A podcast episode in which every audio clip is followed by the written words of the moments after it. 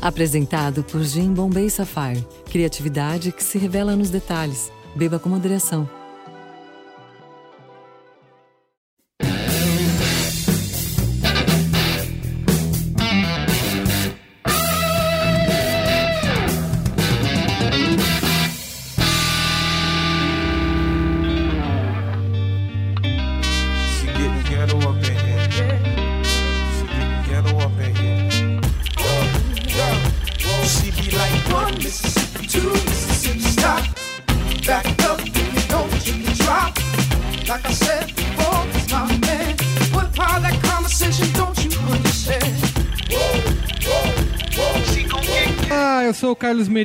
Esse é o Braincast número 57.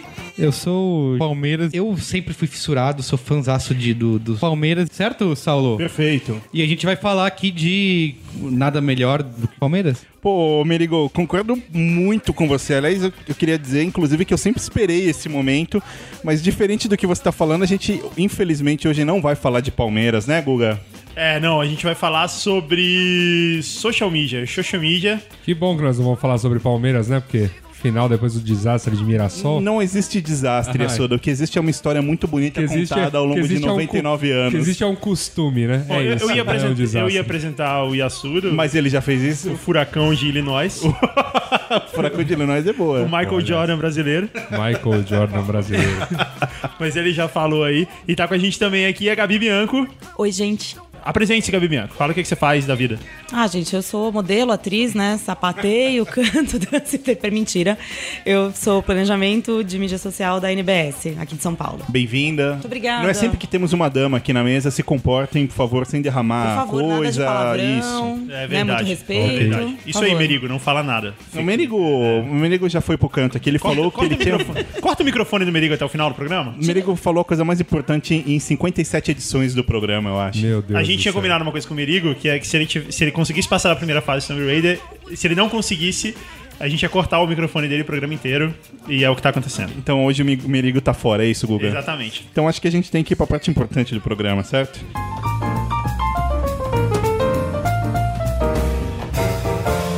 Comentando os comentários. E aí?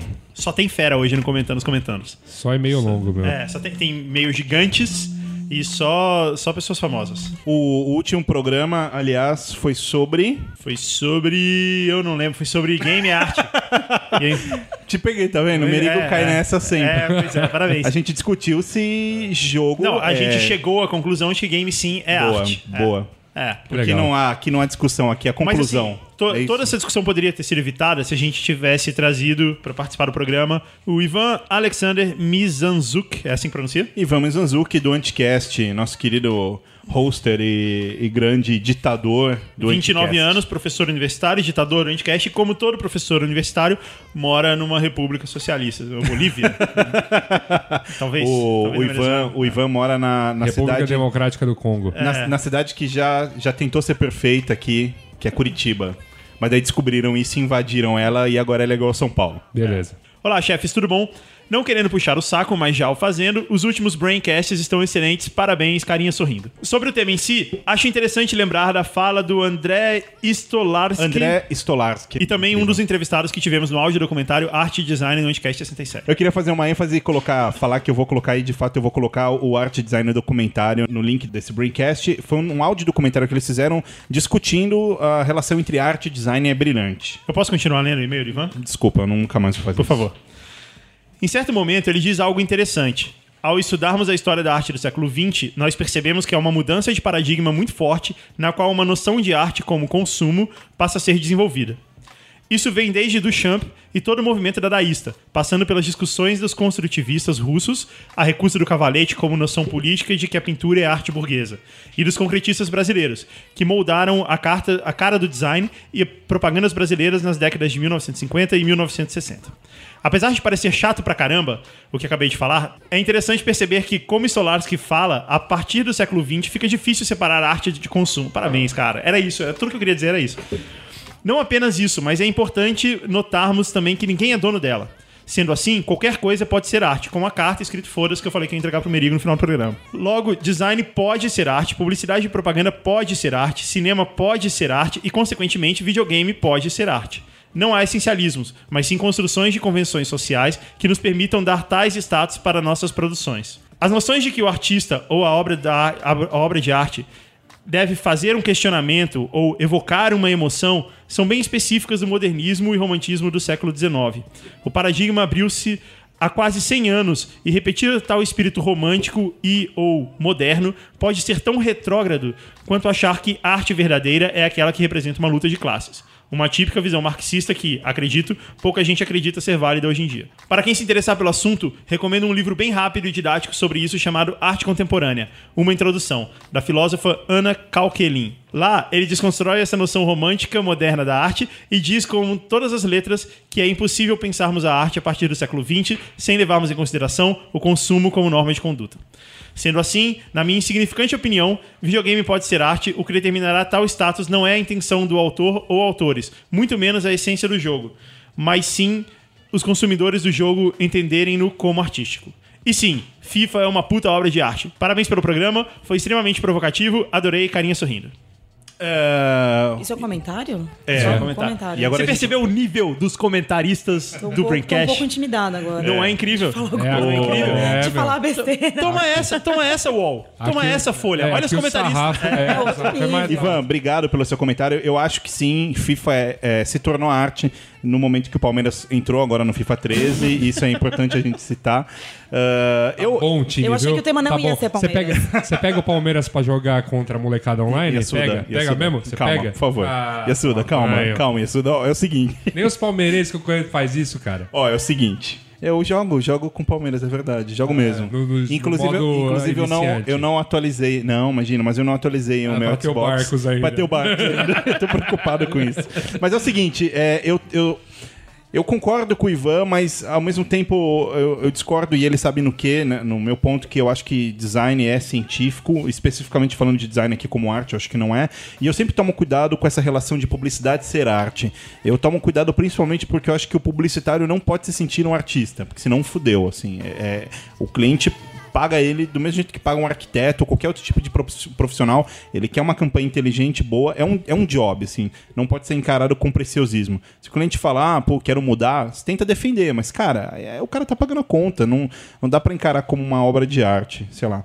Pode ser que vire. Eu acho que é, esse que, é isso que o comentário. É, o que, o que ele diz aqui é claro que, aí. assim, quem Se é define artista, isso não é. é. o publicitário, mas é quem, consum, quem Sim. consome, entende? E faz todo sentido. Ah, e aí, próximo comentário. Quer ler, Guga? Não, Yasuda, você lê aí pra gente, cara? É o comentário do nosso... Fala você. Boa noite, senhores. Me chamo Beto Estrada, segundo o pessoal já comentou aqui.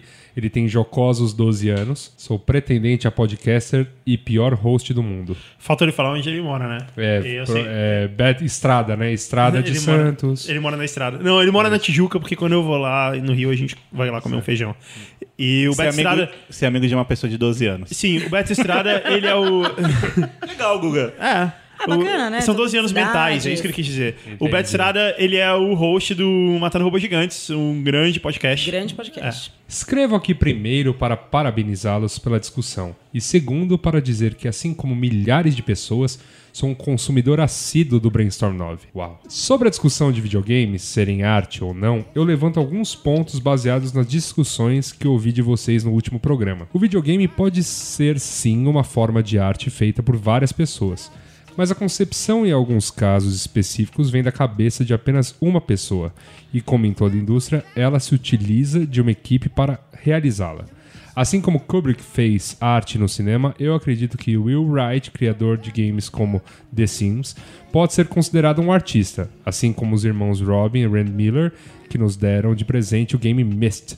Quanto aos comentários de que games nunca vão ser arte e apenas uma pequena parte do que recebemos da indústria cinematográfica consegue receber o título de sétima arte, eu só consigo imaginar que quem diz isso não tem conhecimento suficiente para fazer tal comparação. Não nego a importância do crítico, mas nego que apenas com conhecimento cinematográfico você possa também ser crítico de games. Existem outros fatores de conhecimento que devem ser inferidos nessa equação. Boa, desqualificou o, o, o Acabou, né? argumentador. Perfeito. Cala a As- boca, crítico, é. que você não manja nada. Assim como literatura, pintura, O música. Bezenvalde tá fudido pra encontrar um emprego depois desse programa. Assim como literatura, pintura, música e todas as outras formas de arte também necessitam de ferramentas para transformar em palpável uma ideia, o videogame se utiliza de diversos recursos para executar a ideia, mas fazendo uma coisa que nenhuma outra pode fazer. Utilizar a mão das pessoas para interferirem naquela história. Bioshock não só faz isso, como mexe com o sentimento do jogador ao perceber que ele foi traído pelo personagem daquela história. Olha o spoiler do jogo. É verdade. Spoiler do Bioshock. jogo. Ah, foi mal, pô. Desculpa, gente. Foi mal, foda-se. É, culpa do mal. Beto. É. É, foi culpa do Beto. Manda- manda um comentário E assim, desculpa, não- eu não tô nem aí, assim. Sinceramente. Quanto à falta de profundidade dos personagens, eu me questiono se o fato de sabermos que Altair foi uma criança atormentada por um passado onde seu pai mata o pai do seu melhor amigo, ou então sua evolução que vai de uma prepotência juvenil até uma sapiência que só foi ganha com uma vida altamente complexa, casamento com Maria, traição do mestre, ou então o próprio Kratos, que eu mesmo tenha sérias questões negativas sobre esse jogo, que entendemos sua motivação e ainda podemos culpá-lo por ser um covarde, por culpar o mundo por seus próprios erros. Uau. Eu tô, tô adorando, assim, porque quem não jogou esses jogos tá puto. já tá sabendo. Tá não puto. joguem, gente, não joguem. É, o Altair foi torturado. Enfim. Sobre os incentivos, eu cito que algumas empresas de games não desenvolvem por causa dessa falta de incentivos ou a desorganização dos mesmos e acabam tendo que buscar uma solução no exterior ou simplesmente desaparecem. A Critical Studios, que fez o Dungeonland, é um grande exemplo disso. Eles ficaram parados durante algum tempo por conta de tais incentivos e somente quando fecharam com a Paradox tiveram o reconhecimento que mereciam. E olha que triste, eles são mais reconhecidos lá fora do que aqui dentro. Aí eu já acho que a culpa é do brasileiro de achar que tudo que é feito aqui não presta. Caso contrário, eu acredito que o jogo poderia se chamar Terra das Masmorras. Seria um bom nome. Enfim, não me prolongarei mais, pois sei que existe um tempo a ser cumprido. Um abraço e continue com o cast, mas dando espaço para o Sr. Guga nos dar dinheiro para comprar mais jogos. Olha, ah, Beto, valeu. Eu acho que assim, tem, tem algumas coisas aí pra serem comentadas. A primeira, quando ele fala sobre diretor, do diretor assinar como artista, etc., quem começou com isso foi o Hitchcock. Foi o primeiro diretor que colocou, ah, é, dirigido, tipo, nome grandão, diretor, tipo, o diretor é o pica das galáxias. E isso é muito sério. assim. tudo bem que o, o- o Hitchcock podia fazer isso, ele era o Hitchcock. Só que ele acabou meio que lançando moda. Depois disso, todo mundo começou a fazer isso, colocar, tipo, ah, diretor fulano de tal. E inclusive existe meio que um acordo em Hollywood entre o, tipo, o sindicato dos roteiristas e o sindicato dos diretores, eh, no sentido de fazer os roteiristas ganharem um dinheiro Tipo assim, pra ceder a, a concessão disso, entendeu? Tipo, eu escrevo roteiro e tal, mas tipo, ó, Christopher Nolan, gigante, e o roteirista aparece ali no final, roteiro falando ou, né? Mas assim, nesse caso, o cara ele, ah, ele é o artista, mas existe todo um mercado que o, o consagrou como tal. O filme é feito a, a múltiplas mãos, né? Ah, legal, do caralho, Beto. Comentários, Guga? Bem? Eu acho que ele levanta um ponto bem interessante aí, que é que para mim é o que é a arte. Então, só é arte se for cabeça, só é arte se for um filme iraniano, sacal de três horas sobre um garoto vagando no deserto. Cara, é- entretenimento, é, tem outras formas de arte. Não, não necessariamente você vai assistir aquilo e ficar pensando durante três semanas, oh meu Deus, e, enfim. Por isso que eu acho que game pode ser arte sim. Eu tô me divertindo ali, tá legal, tá, Sim. tá bacana, enfim. É. Temos mais um comentário? Quer que eu leia? Deixa eu. favor, vamos variando aqui, deixa o Saulo ler. Um, Ah, Então- olá, amigos do Braincast. Meu nome é Rodrigo Peters. Eu ia falar pra você pular o do Rodrigo Peters. Sacanagem. sacanagem, cara. Por quê? Não, porque a gente tem outro e-mail gigante pra ler aí. Mas Ah. beleza, agora que você falou o nome Ah, dele, corta- você Não, sacanagem. Rodrigo desculpa, Peters, eu não vou te gigante, abandonar, cara. Rodrigo. Tamo junto, ó. Meu nome é Rodrigo Peters ou Peters, depende se você é iraniano ou se você é dinamarquês, isso muda muito. Tenho 29 anos, sou produtor executivo na TV Tem de Sorocaba, filiada da. Não vou falar o nome da emissora. Plim, plim. sempre gosto muito dos programas e, embora eu sempre comente mentalmente, hoje resolvi enviar o meu comentário para contribuir com essa discussão. Muito bem, obrigado, viu? Você é um cara muito inenarrável. Achei que o programa ficou ah, mais na definição do que é e não é arte do que. ah, o que não é nada de ruim. Tá bom, entendi. As definições de arte e cultura sempre são controversas. Mas também achei eh, sintomático produtos de TV não terem entrado na discussão. E, e joga a bomba. Novela é arte? Eu acho que é. É? Cara, Depende da novela. né? Depende da novela. Se foto é arte, todo mundo que está no Instagram é artista? Eles, nós, acham que sim. Eu acho que é também. É. Todos os fotógrafos agora estão tendo que eu uma falei. síncope nesse É momento. o que eu falei, cara. Existe arte ruim, existe arte mal feita. Não deixa de ser Não, arte. mas é assim, se, se sei lá, se o, o cara que tá usando aquela foto, o cara produziu a foto e aquilo ganhou. Tem umas coisas assim, uma pessoa fazendo poesia, ninguém questiona se aquilo é arte ou não. Por pior que seja. Por pior que pode ser seja. uma Então, bosta, não, né? Não, é, na Coisa maioria, horrível. 99% é horrível. E. Putz, agora eu ganhei um monte de inimigo, né? E. Foi mal, poetas. E ninguém questiona se isso é arte ou não. Lógico que é. É essa questão, as pessoas tendem, tendem a levar isso, ah, se não é bo se é bom, se é válido culturalmente, então é arte, não é por aí. Porra, mas eu eu acho que é foda, tipo assim, você comparar uma foto da cebola do, do Outback com o Yusuf Karsh fotografando Churchill. São coisas são muito coisas diferentes. Você sabe, que a foto, É. você sabe que a foto mais cara já vendida é uma foto de um outdoor da Marlboro. É uma foto de uma foto. Mas eu acho que, acho que o, É, o- cara. não é o fato de ser caro ou não, Não, que vai tá definir. bom, é. eu sei, lógico que não. Porque, sei lá, assim, minimamente tem seu valor como, como Zeitgeist, entendeu? Você tem um retrato ali do. É, De vamos uma- lá. ó. E ele fala do mais, nosso ó. tempo, entendeu? Eu diria que tudo é arte, desde o rabisco da criança até obras incríveis da literatura. O negócio é atribuir valor a isso. Porque, da mesma maneira, todas são expressões objetivas e subjetivas de alguém e vão impactar outras pessoas de maneiras diferentes. Não acredito na dissociação entre arte e expressão. Fato. Ah, não me aluguei muito para o Saulo não dizer que atrasa o programa. Espero ter contribuído.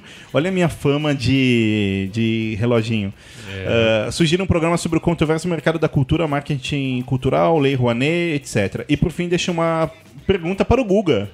Ah, Se Stanley Kubrick seria Steven Kubrick, quem seria Steven Spielberg e Stephen Hawking? então, eu hackeei o Guga Mafra Responde. Você hackeou? Hackeei, quer ver? Guga Mafra. Declama clássicos da literatura brasileira. Então, hoje eu vou declamar é, o trecho, o quarto tomo de Ijuca Pirâmide Gonçalves Dias. Isso é sério? Agora vai. É óbvio que é sério. Meu canto de morte, guerreiros, ouvi.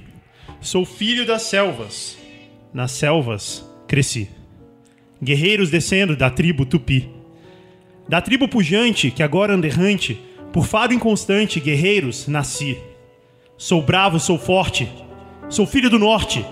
Meu canto de morte, guerreiros, ouvi. Não, chega. Eu dei uma choradinha. E na semana que, e na semana que que vem. na- e na semana que vem declamará um trecho de O Tronco do IP. Esse, esse é um belo primeiro de abril, né, cara? Ó, temos mais um comentário. Vai lá. Marcelo Peretti Cruz, 29 anos. Plan... 29 anos é um default É da um nossa default. audiência, né? Ah, de Londres. Eu acho que arte é tudo que é feito com o objetivo de provocar emoções nas pessoas. Propaganda é feita pra vender, não entra. Ah, filosófico. Como é que é? Ele falou: sabe quando você se pergunta se uma árvore faz barulho ao cair e ninguém está lá para ouvi-la? É uma pergunta filosófica. Ah, que bonito.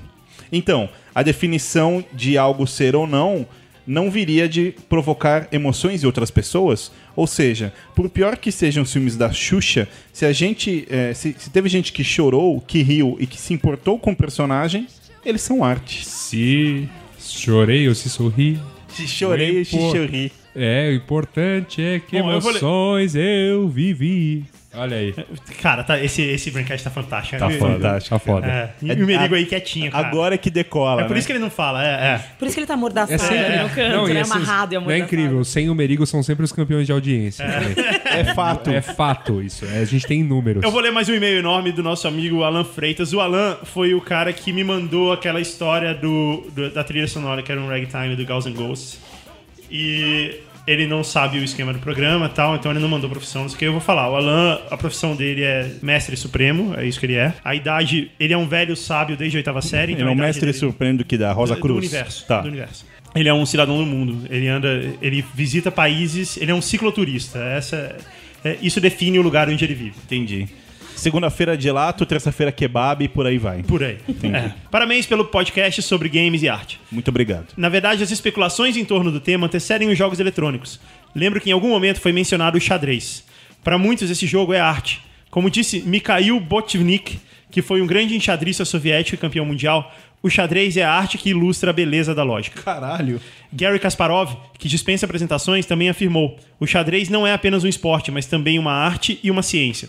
Por fim, Idel Becker, em seu manual de xadrez, escreveu: O jogo de xadrez é um esporte intelectual, é ainda uma arte. Pode criar beleza em partidas e problemas que produzem no enxadrista a emoção estética.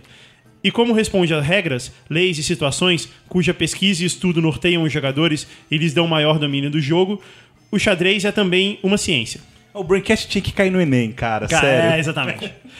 Podemos concordar ou discordar, mas temos que admitir Tá que é aí, gente muito boa falando. Sobre os games, acho que a questão foi bem definida quando vocês pontuaram que nem todo jogo tem aspirações artísticas, mas há há sim aqueles que chegam lá. Concordo com as menções específicas de jogos que foram feitos. Entretanto, creio que foi dito que Braids é um jogo de plataforma, o que talvez seja uma meia verdade. Na realidade, Braids me parece um jogo de puzzle disfarçado de plataforma. Digo isso porque, apesar de alguma habilidade ser necessária para cumprir os saltos do jogo, o desafio real está em resolver os quebra-cabeças amarrados com a lógica de manipulação temporal. Além disso, penso que Braids tem sim um enredo que, sem fazer spoiler, é, ao contrário do Beto, né? Muito bem. É, é apresentado numa narrativa multifacetada e que tem vários níveis de interpretação. Sim, é possível terminá-lo sem dar bola para a história, mas até aí, enfim, genial desde o princípio e durante toda a jornada.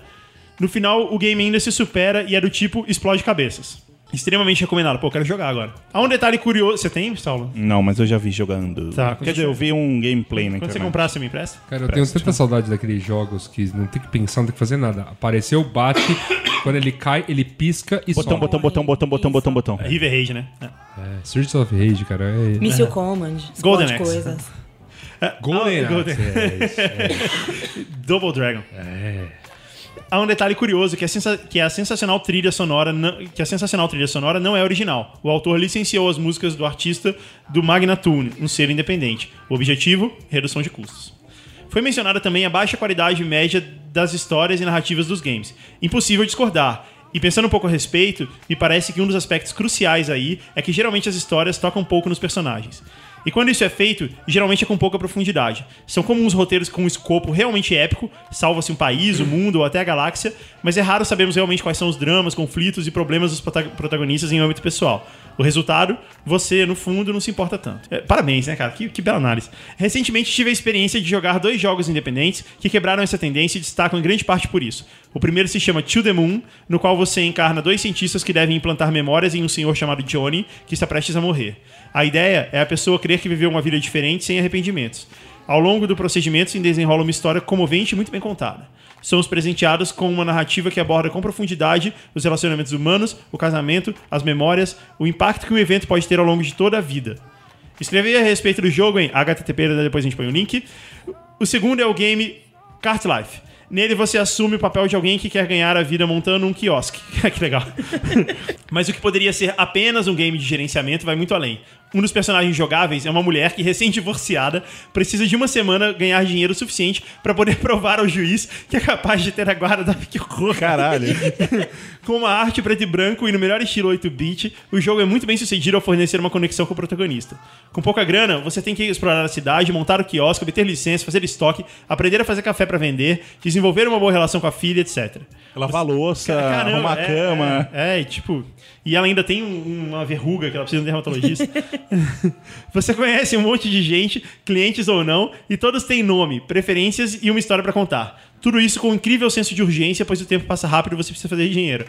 É impressionante. Cara, eu não sei se eu quero jogar isso ou não. Eu tô um Tipo, pouco, é. um pouco assustada porque parece muito com a, com a vida. É, assim, exatamente. né? A gente joga um videogame pra fugir. tem job. Vou me desligar um pouco Nossa. aqui, né? Pra me divertir. Eu só queria que eu, eu só queria bater e que as pessoas piscassem. É, eu só E- quero que as pessoas morram. Só quero bater em pessoas. É. Eu não posso matar ninguém na vida real, eu gosto de matar no videogame, assim.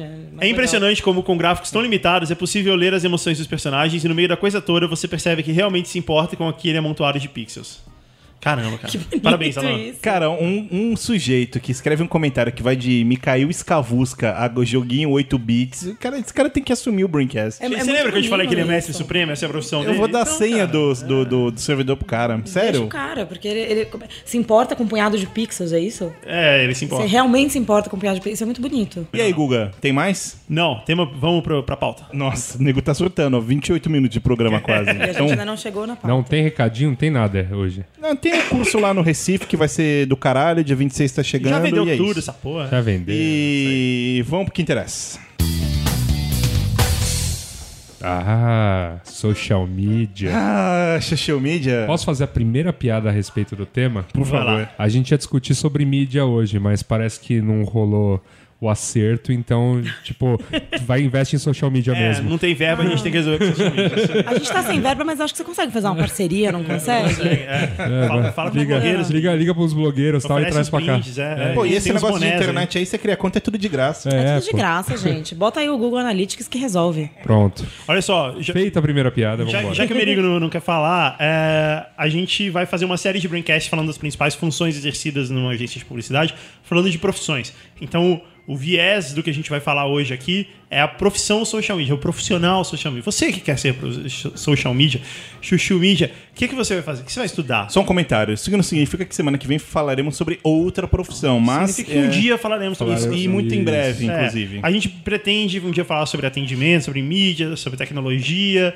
sobre isso. Mas aí eu pergunto pra vocês, eu que sou um cara desconectado, sem Facebook, sem a porra toda, o que é o profissional de social media? Gabi, Putz. você tá aqui pra falar. Qual é o seu job description? Meu Dois job pontos. description, putz, no meu Facebook tá escrito Crazy Cat Lady, assim, porque eu, não, eu tenho um pouco de dificuldade de explicar o que eu faço. É, eu acho que o, o profissional de social media ele passou por um caminho longo desde que eu comecei a trabalhar com isso. A gente tinha o, an- o antigo analista de social media, que era um cara que fazia tudo, né? Ele escrevia o post, ele subia o post, ele avaliava o resultado, ele fazia é, a redação, se precisava de arte, era ele que montava lá no PowerPoint qualquer porcaria para subir. Era uma figura, era o famoso Ligava, ligava pros blogueiros pra ligava para comprar blogueiros mídia. para fazer relacionamento, fazia com- compra de é. mídia, pagava mídia, passava para o financeiro a planilha. Era um cara só que fazia tudo isso. E É, hoje, vamos graças a Deus, pensar- não é mais assim. Vamos pensar, fazer um paralelo aí com a internet. Há uns anos atrás, a gente tinha a figura do webmaster e do web É designer. Tinha É um cara que fazia e um cara que mantinha. É bem por aí. E agora não, não é assim, né? Não, Não. tem mais webmaster, né, cara? Que, que- É triste isso. Como- já foi, você é. já foi webmaster? Não. Mas aí a gente tá falando desse profissional, esse analista de, de mídia social, isso há alguns anos atrás, a gente tá falando de algo talvez recente. É de alguns anos atrás, Tá. assim. A gente tá falando. É que quando você fala de social media, você tem é, 50 anos em 5. Uhum. Eu comecei nesse mercado em 2007, 2008, a gente tá em 2013, são. Sim. Cinco, Cinco quase anos, seis é. anos aí trabalhando com isso e passou por uma transformação absurda. Tanto que hoje eu sou planejamento de social media. Você vê como já desmembrou. É, você hoje tem redatores de social media, você tem diretor de arte de social media, você tem é, a figura do community manager, manager, que é o cara que de fato mexe ali no, no Facebook, que não é mais o mesmo cara que escreveu aquele post, necessariamente. Ele pode ser duas pessoas diferentes. Ele, ele orquestra as coisas que foram construídas por outros profissionais. Ele une tudo e coloca lá. Sim, ele Tá. sobe tudo ali, ele é responsável por cuidados. Bom, vamos por partes, como é que funciona isso num, num esquema mais completo. É, o planejamento de social media pensa no que fazer dentro de cada plataforma. Então eu tenho o Facebook, eu tenho um pouco de Twitter ainda, é, eu tenho e vídeos para YouTube, você pode ter o site da empresa que muitas vezes hoje já tem um formato mais de blog, com postagens mais dinâmicas. Tem várias redes sociais e a gente pensa em como que essa a empresa vai se portar dentro de cada rede. Como ela vai falar, qual é o tom de voz, enfim. Isso tudo vem antes. A partir do momento que você tem isso setado, você começa a produzir conteúdo para isso e aí você tem os redatores e os diretores de arte. Tô falando de uma estrutura enorme, maravilhosa e perfeita, tá, gente? Na, na real, não é bem assim ainda em todo lugar. É, o redator vai escrever sobre aquele assunto que, que, que vai ser falado. O diretor de arte vai fazer arte, porque hoje, hoje mesmo me perguntaram: ah, eu posso fazer um post sem arte? Não, não existe mais Facebook você fazer um post só de texto. Não, não funciona mais. É, aí você tem um cara que vai fazer a arte disso, um outro cara que pega essas duas coisas, sobe e cuida dessa postagem. Então, teve comentário? Ele responde. Teve indagação no, no- na inbox do Facebook? Ele que responde. Ele é o responsável por tudo isso. Ou manda pro responsável da Ou manda para o responsável, faz essa ponte que ele cuida realmente do dia a dia. E hoje você também tem uma área de métricas em social media, você já tem profissionais especializados que vão lá olhar o resultado que você obteve e avaliar o que significou esse resultado e o que fazer no próximo passo. Geralmente essa área de métrica está mais ligada com, com, com planejamento também. Eu tenho duas perguntas aí a respeito do que você falou. Vamos lá. Primeira, é, isso parece uma. A estrutura da agência é, como um todo replicada dentro do assunto é, mídias sociais, social media, social media. É, ou seja, então você tem o redator, redator social media, tem o, o- o diretor de arte, diretor de arte social media, tem o planejador, planejador. so- Ok. É, precisa ser assim? Precisa, isso é necessário? Assim, é, tão, é um assunto tão diverso a ponto de você ter que ter uma outra equipe exclusiva para isso? Essa é a pergunta número um. Pergunta número dois. É, toda, é uma tendência que as agências se organizem assim? Ou essas são algumas agências, a agência que, que você trabalha? é, a NBS, né? É, ou vocês acham que isso é uma tendência? Você e o Asura, que trabalham na- área, acham que isso já é uma tendência? Tipo, as agências estão se organizando mais ou menos assim? Ou não? Ou tá tudo bagunçado? Como é? Eu acho que, na verdade, a tendência é que as coisas sejam mais integradas. Quando eu falo que você tem uma equipe assim, é quando você tem uma agência de social media. Aham. É, se você tem uma agência normal, né? Não uma agência anormal. Uma agência normal, eu acho que a tendência é assim como você, durante muito tempo, você teve redator de off e redator de on. Aham. E hoje você já tem gente que faz as duas coisas. O cara é redator. Ele escreve para off, escreve para print, ele faz merchan, ele faz online também. Ele pode fazer social media. Eu não preciso ter figuras diferentes. O que acontece é que, como é uma mídia nova, você tem agências especializadas. E aí elas se dividem dessa maneira, que é uma agência tradicional. Como você mesmo falou. É Só oferecendo o serviço de mídia social como especialidade. Exato. E aí, como que funciona? Por exemplo, na NBS, a gente contrata essas agências para produzir conteúdo. Você, eu não tenho uma estrutura dentro Vou da. deixar um cartão aqui. Pode me deixar um cartão? Vamos fazer aqui um orçamento. Vocês podem mandar e-mail, gente. A gente está aceitando novos fornecedores.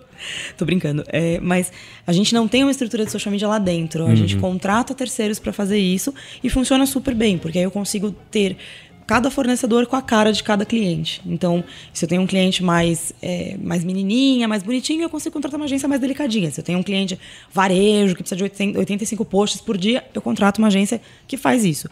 É melhor do que você montar uma estrutura lá dentro com, com um grupo de profissionais, etc, etc. Então, funciona bem. Uma, uma coisa que eu, na época que eu ainda tinha Face, etc., e, e eu via e, e ficava meio intrigado, não sei se é essa palavra, mas eu vou usar.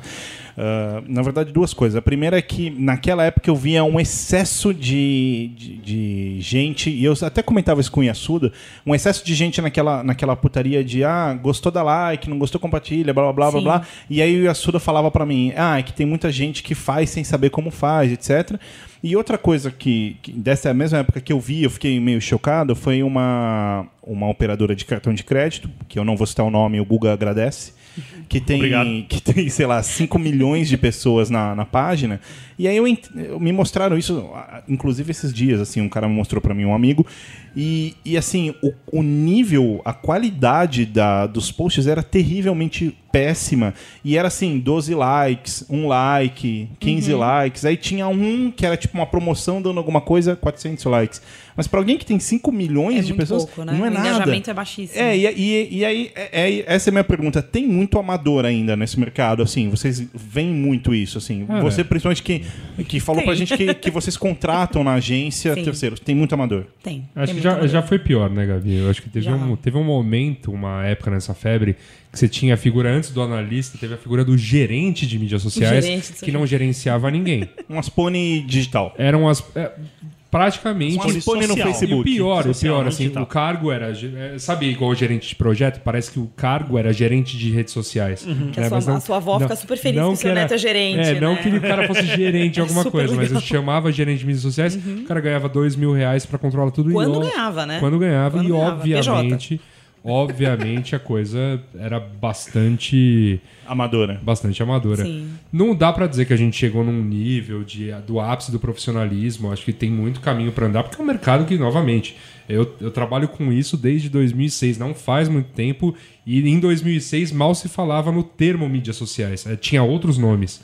Então, assim, é, é tudo muito novo e não é da noite pro dia que você vai. Internet que já tem, já é um pouquinho mais velha, já tem os seus 20 anos de mercado, ainda tem muito picareta. Mas, então, mas então. le- Lembra que existia assim, era, era aquela coisa do blogueiro, né? O cara É. tinha um blog de sucesso. ia virava. Putz, sou analista de social media, sou é. gerente de mídia social, era isso. e aí? Mas Só então- tem um blog. É, pela coisa ser nova, a gente não tem em social media, por exemplo, ainda os. os é, tipo social media hero, assim, tipo o Marcelo Serpa da, da- Isso ainda não existe, essas coisas. Tem umas figuras que se destacaram ou pelo trabalho, ali, ou, né? ou porque aparecem demais, ou porque são engraçadas, enfim. Só que as coisas ainda se confundem muito. Então, Não, não, mas peraí, é. mas, mas aí você tá falando, tipo, porque aparece demais, porque são engraçados, tá? mas eu tô falando no sentido Profissional pro- profissional de tipo assim, puta, aquele cara fez um absurdo com aquela marca, etc. Já existem heroes, assim, ou ainda Cara, não? já é muito tem- novo. Tem algumas agências que começaram muito, muito pequenininhas, Sim. prestando serviço para outras agências Uhum. e tal. E que hoje já já estão grandes. Cresceram, assim, já andam com as cresceram, sim, pernas, sim. né? Sim. Ah, a Riot é uma boa, Eu, bom eu, eu exemplo. ia citar exatamente esse exemplo. É, a Riot é uma acabou- agência que era pequena. Acabou e... de virar, de anunciar que virou full service digital. Sim. Quer dizer, agora vai, vai inclusive comprar mídia e aquele pacote todo que, que a gente bem conhece já. Queria mandar um beijo pro Pivo também, um abraço, Um né? abraço, meu ex-chefe. Um, Meu um ex-chefe também, Grande, grande Pedro Ivo, ex-Riot. Não é meu ex-chefe, mas um abraço. Um abraço. Como é que é o nome dele? Pedro Ivo. Pedro Ivo, Pedro um abraço, Ivo. saudade. Um abraço, viu? Por onde anda, Pedro Ivo? Saudades, Tá Pedro lá, Ivo. tá lá quietinho, Calma, Merigo, só brincadeira, cara. o Para. Merigo tá amordaçado aqui. Falou que tinha que falar hoje, Merigo. Você segura aí, meu. É, Eu acho que a gente ainda não tem essas figuras icônicas que você fala, ah, esse é o fulano que fez uma revolução. É, e- ou, ou assim, ou os caras, por exemplo, acho que até cita, o, o Pivo é uma, uma figura interessante de ser citada aqui como um exemplo de um cara que, pô, pegou uma agência pequena com um monte de moleque e hoje tem um monstrengo ali. socada, Uma salinha né, socada ali num 10 prédio na nego. Paulista. Hoje tem um monstrengo num, num galpão gigante na Vila Mariana, atendendo clientes Não para diretamente, não para de crescer e tudo mais. Só que ele, na época que eu trabalhei com ele, odiava aparecer. Não ia, não dava palestra, não ia em encontro. Ainda falava, não vai, né? Esses Aí, são os agora, melhores, ele é. tá, agora ele tá passando ele passou por uma espécie de media training e começou a ir. Mas assim, ele não ia, ele não dava a cara pra aparecer e geralmente ele contratava. Aí ele tinha lá dentro da Riot uma figura que era funcionário dele que aparecia mais. E essas figuras, enfim, entre essas figuras por lá passaram Alexandre Nagaki, Ian Black, Wagner Fontoura, que hoje tem cada um aí seu, seu, seu outro negócio no mercado. E eles apareceram mais do que o Pivo nessa época, né? Mas. E aí, aí vem a pergunta que até fica, né? Aquela coisa da arte. Quem efetivamente levantou? Foi o Pivo? Foi esses três? Foi, tipo, eu que passei por lá e assim. Ok, passei quieto, só fazendo PPT. Foram as 30 pessoas que ficaram 30 ali fazendo eh, seeding planilha, e fazendo planilha, seeding, é. e fazendo PPT. Enfim, tem, tem muita, muita gente que participou ativamente do processo de. e a gente tá falando de uma agência, quanta, ou tem outras agências no mercado que tem uma história muito semelhante, né? Que começaram muito pequenas, com uma crença, e agora estão aí para ser vendidas para grandes grupos de comunicação mundial. É, assim, a agência, a agência paga o cara, é, o- ele faz o trabalho, o trabalho é brilhante, ele leva no portfólio pro resto da vida e tal, mas é de propriedade da agência, né? Tipo assim, a agência, o leão fica na estante da agência, Da entendeu? agência, o diretor de arte pode pagar seus 400 euros pra ter sua cópia, ele, o mérito é dele, mas o leão tá na história da agência, né? Sim.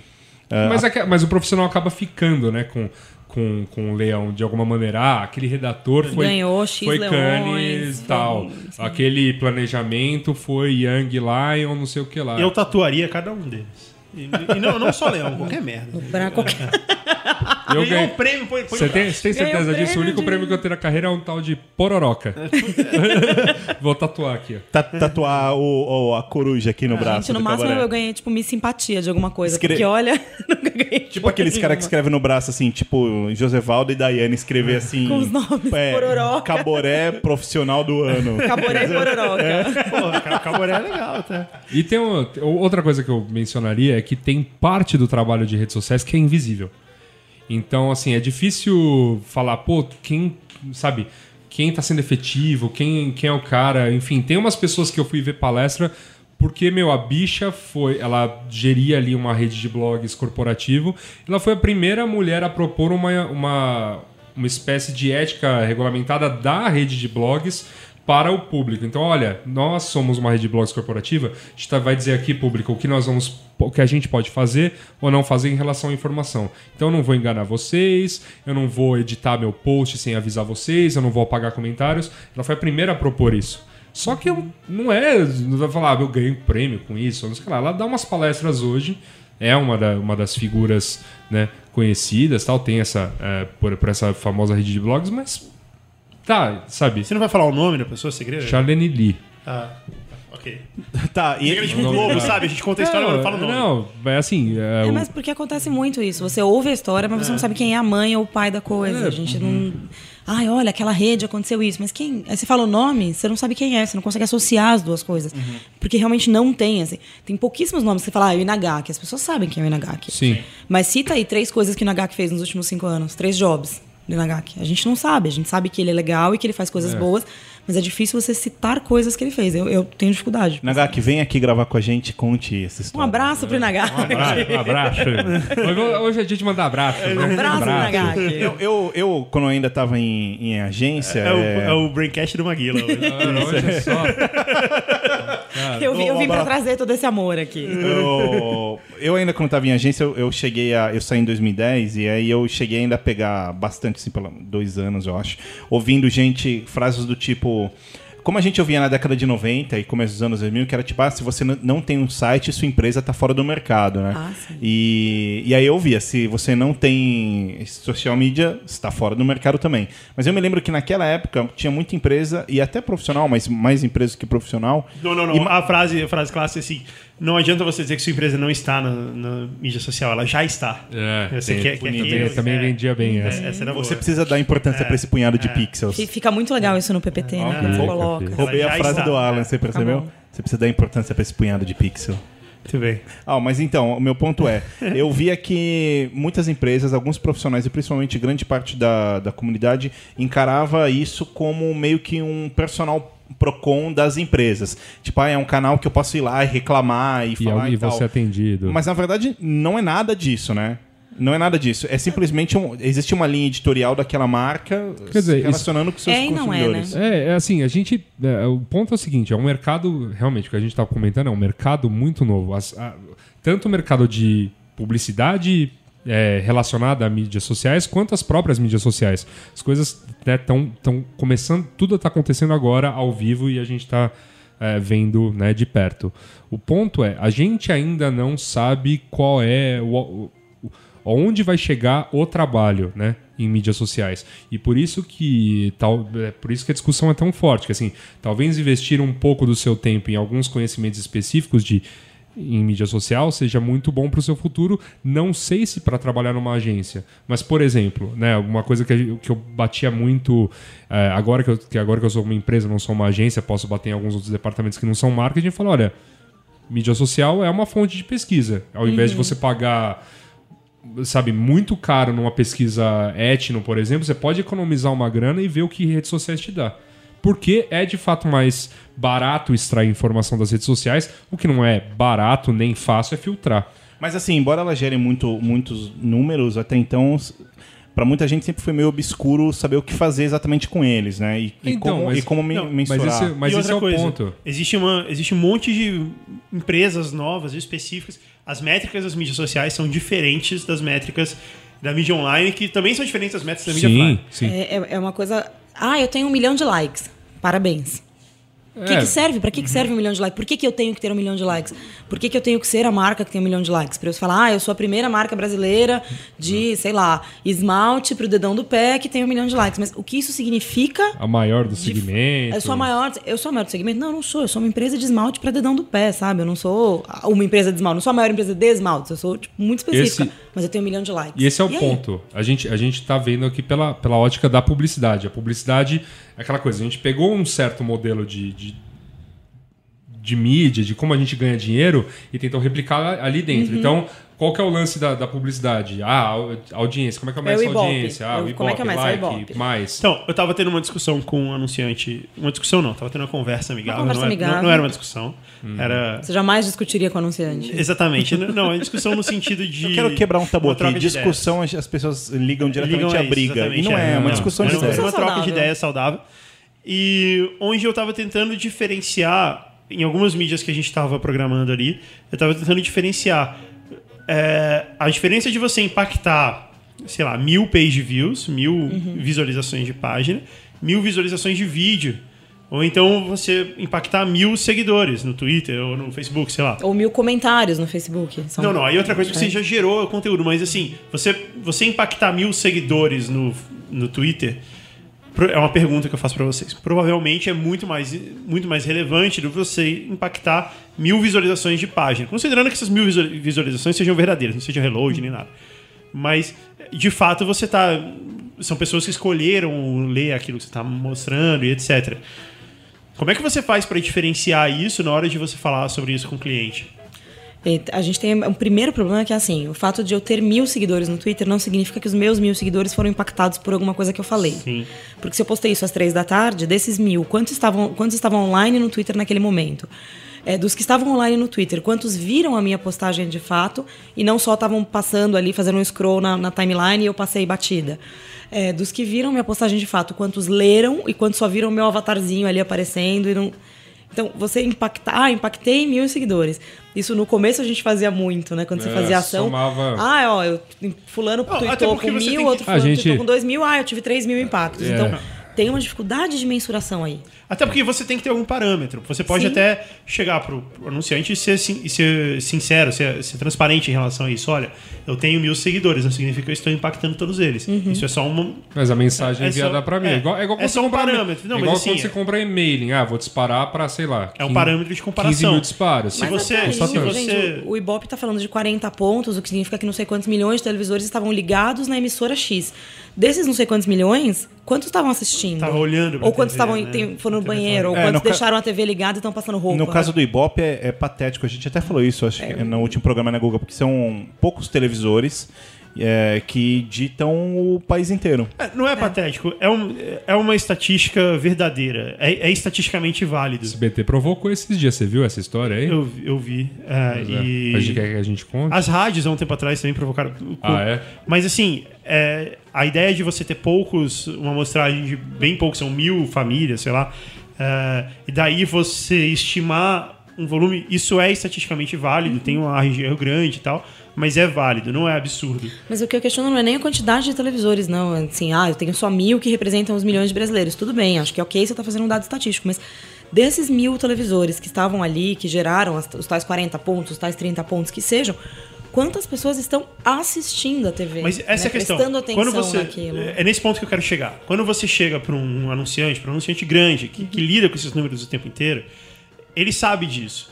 Ele sabe que ali ele está lidando com uma ideia do que realmente ele está atingindo. Ele sabe que, que ele não tem que ele tem alguma dispersão, ele sabe desse, é, disso tudo. Mas ele está acostumado a lidar com isso. Ele já fez isso há tantos, durante tantas décadas. é, anunciar na televisão para 40 pontos, não sei o quê, e ele enxergou o impacto que aquilo deu em, em vendas, e não sei o quê, que ele já sabe exatamente o que, que ele vai obter ali.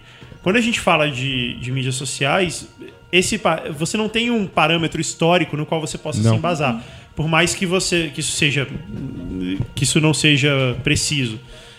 Entendeu? Então, assim, qu- quando você chega pro, pro cliente pra falar isso, olha, eu, eu vou escolher, a gente vai fazer uma estratégia aqui no Twitter. Como é que você faz? Como é que você convence ele disso? Como é que você explica essas coisas todas pra Você ele? acende uma vela primeiro, É. faz uma oração para ter boas energias, porque é difícil. É É bem, difícil. bem difícil. É bem difícil você vender isso, porque por mais que Não ele são saiba... das melhores lembranças do mercado, não. Não, por mais que ele saiba que no Ibope não é todo mundo que tá lá assistindo, o Ibope tá gravado em pedra. O Ibope tá lá desde a década de, sei lá, 70, falando disso, enfim. Então, quando eu falo, ah, olha, o Ibope, nem todo mundo tá assistindo. Ah, tudo bem, faz parte. Quando eu falo, nem todos os meus um milhão de seguidores no Facebook viram essa postagem. What? Como não? Pelo amor de Deus! É que, é que, é, pelo Você menos mentiu, o- você mentiu. É que pelo menos é que pelo menos o. Facebook agora tem sido, tem Você sido mais honesto. estatística Não, você fala assim, ó, o Facebook tá dizendo se você não gastar com mídia, só 16% das pessoas vão ver. Então, E você consegue dar este número. Né? Sim. Você fala, olha, eu tenho um milhão de É. likes, 16% Então, saiu de algum lugar é, número, 16% tem que ver. Eu acho que o Facebook, enquanto plataforma, ele tem uma vantagem grande que é justamente essa estatística. Ele, consegue, ele consegue fornecer números Costumou. que são confiáveis, vamos dizer, né? Eu sei que eles podem tranquilamente manipular ou não, não tô dizendo que eles façam isso. Veja, marque, se você estiver ouvindo isso, por favor, não, não delete a minha conta. Mas é, é, tem um número, tenho, eu tenho números que eu consigo mostrar para o meu cliente justamente argumentar com isso, falando, olha, se você fizer mídia, você impacta mais. Se você não fizer mídia, você impacta menos. Consigo mostrar números.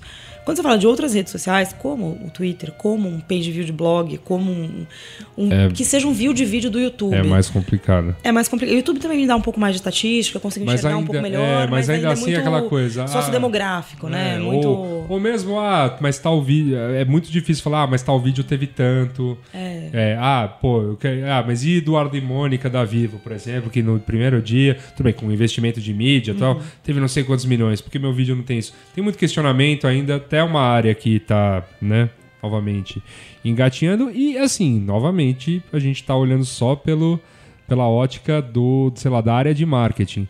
E quando o, o profissional de redes sociais, eu acredito fortemente nisso. É Até por isso que eu falei, eu saí do mercado, vou abrir minha empresa. Porque uma hora vai dar para trabalhar com outras coisas. Que são outras. Por exemplo, eu, eu, eu tava, tava falando, eu não vou mencionar também os, os nomes das empresas para Porque, né, enfim, envolve amigos aí, aquela coisa de inf- com- é, informações né, confidenciais, mas tem muita empresa já, dessas grandonas que investem um caminhão no- em redes sociais, que tem lá a agência, que tem community manager, redator, escambau, cuja verba de monitoramento, por exemplo, não sai do marketing mais. Será onde? Sai de pesquisa e Exato. inovação. Ah. Por quê? Porque pesquisa e inovação pode pagar por uma pesquisa para insights, ou seja, eu vou desenvolver um produto que atenda o que eu tô lendo ali. E não exatamente, ah, eu tenho que ver se subiu meus likes ou, ou diminuiu meus tweets. Cara, dane-se, assim, quem tá pagando quer ver o que as pessoas realmente estão achando daquilo. Beleza, eu tenho mais duas perguntas sobre isso. Manda lá. Tá Primeira, é, a respeito do que a gente estava falando antes. No online, no offline, a gente tem Ibope, tem IVC, isso todo mundo aceita, não sei o que, o que tá escrito lá tá valendo.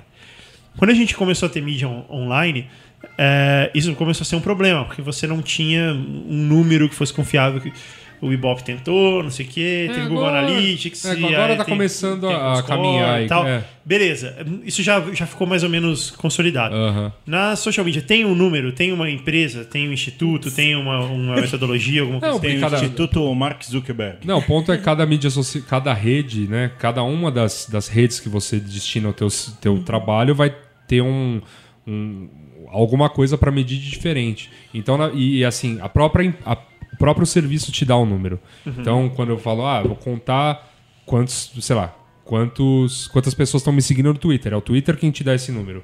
Vou contar quantas pessoas me retweetaram a mensagem, Twitter te dá esse número. Beleza. E aí, na outra coisa que você falou, ah, então esse número, essa verba vem da pesquisa e tal, porque a gente usa isso. Quem faz essas pesquisas? Quem é que depura esses dados todos? Quem é que transforma eh, essa informação toda que você pode pegar lá? Que boa parte dela é qualitativa, né? Não vai ser, não é uma enquete que a galera votou. Quem é que transforma essa informação toda em. Em Em inteligência. Inteligência, é, em dados que você pode utilizar para desenvolver alguma coisa. Profissionais de inteligência de mercado. Justamente esse pessoal das métricas, que consegue enxergar ali e transformar um milhão de likes em um milhão de likes de, sei lá, mulheres, homens, que horário, que dia, que Ou assunto. que, ou que significa em o que relação significa. a investimento, enfim. Eu gastei tanto, eu obtive tal resultado. Você Ou mesmo, ou, mesmo a no, estudar isso. ou mesmo no caso, por exemplo, que o cara coloca lá, um, por exemplo, um serviço que faz o, o- né, faz uma varredura a respeito de toda e qualquer aparição, seja no seu canal ou não, né? Uhum. Então eu, eu postei no meu blog a respeito da tua marca, eu, postei, eu xinguei no- muito no Twitter a respeito de uma marca, aí eu tenho essas ferramentas que vão lá e é, simplesmente fazem a varredura, fazem a primeira etapa do trabalho, que é o que, que as pessoas falam a respeito da minha marca. Jogo isso lá num, num grande, num grande database e hoje existem pessoas que vão lá, item a item, olham para aquilo e falam: isso aqui é isso aqui é negativo, o cara tá falando a respeito e tagueia essa mensagem. E essa pessoa, qual é a formação dela? Esse cara é um estatístico? Ele é um, ele é um não, é, não, essa pessoa que tá é um- fazendo isso é um É estagiário. estagiário. Ah, Vou contar um caos pra vocês. É. Muitos anos atrás eu fiz uma ação, não vou falar nem a marca nem as pessoas envolvidas, mas eu fiz uma ação, né? Porque. É, e aí uma das pessoas que foi a esse evento fez um post no blog dele contando sobre o evento. E foi um post que ele, ele punha uma foto assim dele abraçado com uma mulher super bonita. E aí falava assim: Ah, esse evento foi uma bosta, porque não tinha mulher bonita. Aí punha ele abraçado com, com uma mulher super bonita. Não tinha comida boa, aí tinha uma foto de um prato cheio de comida incrível. Maravilhoso. Não enchia a cara, tinha uma foto assim, tipo, da mesa com um monte de copo de cerveja, não sei o quê. Então, por isso, valeu marca tal, valeu agência tal, eu nunca mais quero ir nesses eventos, ha, ha, ha, ha. Então, você lia aquilo e tava claro que o cara tinha adorado, o cara tinha pirado porque tirou foto lá com a mulher bonita, não sei o quê. Mas o estagiário classificou como negativo.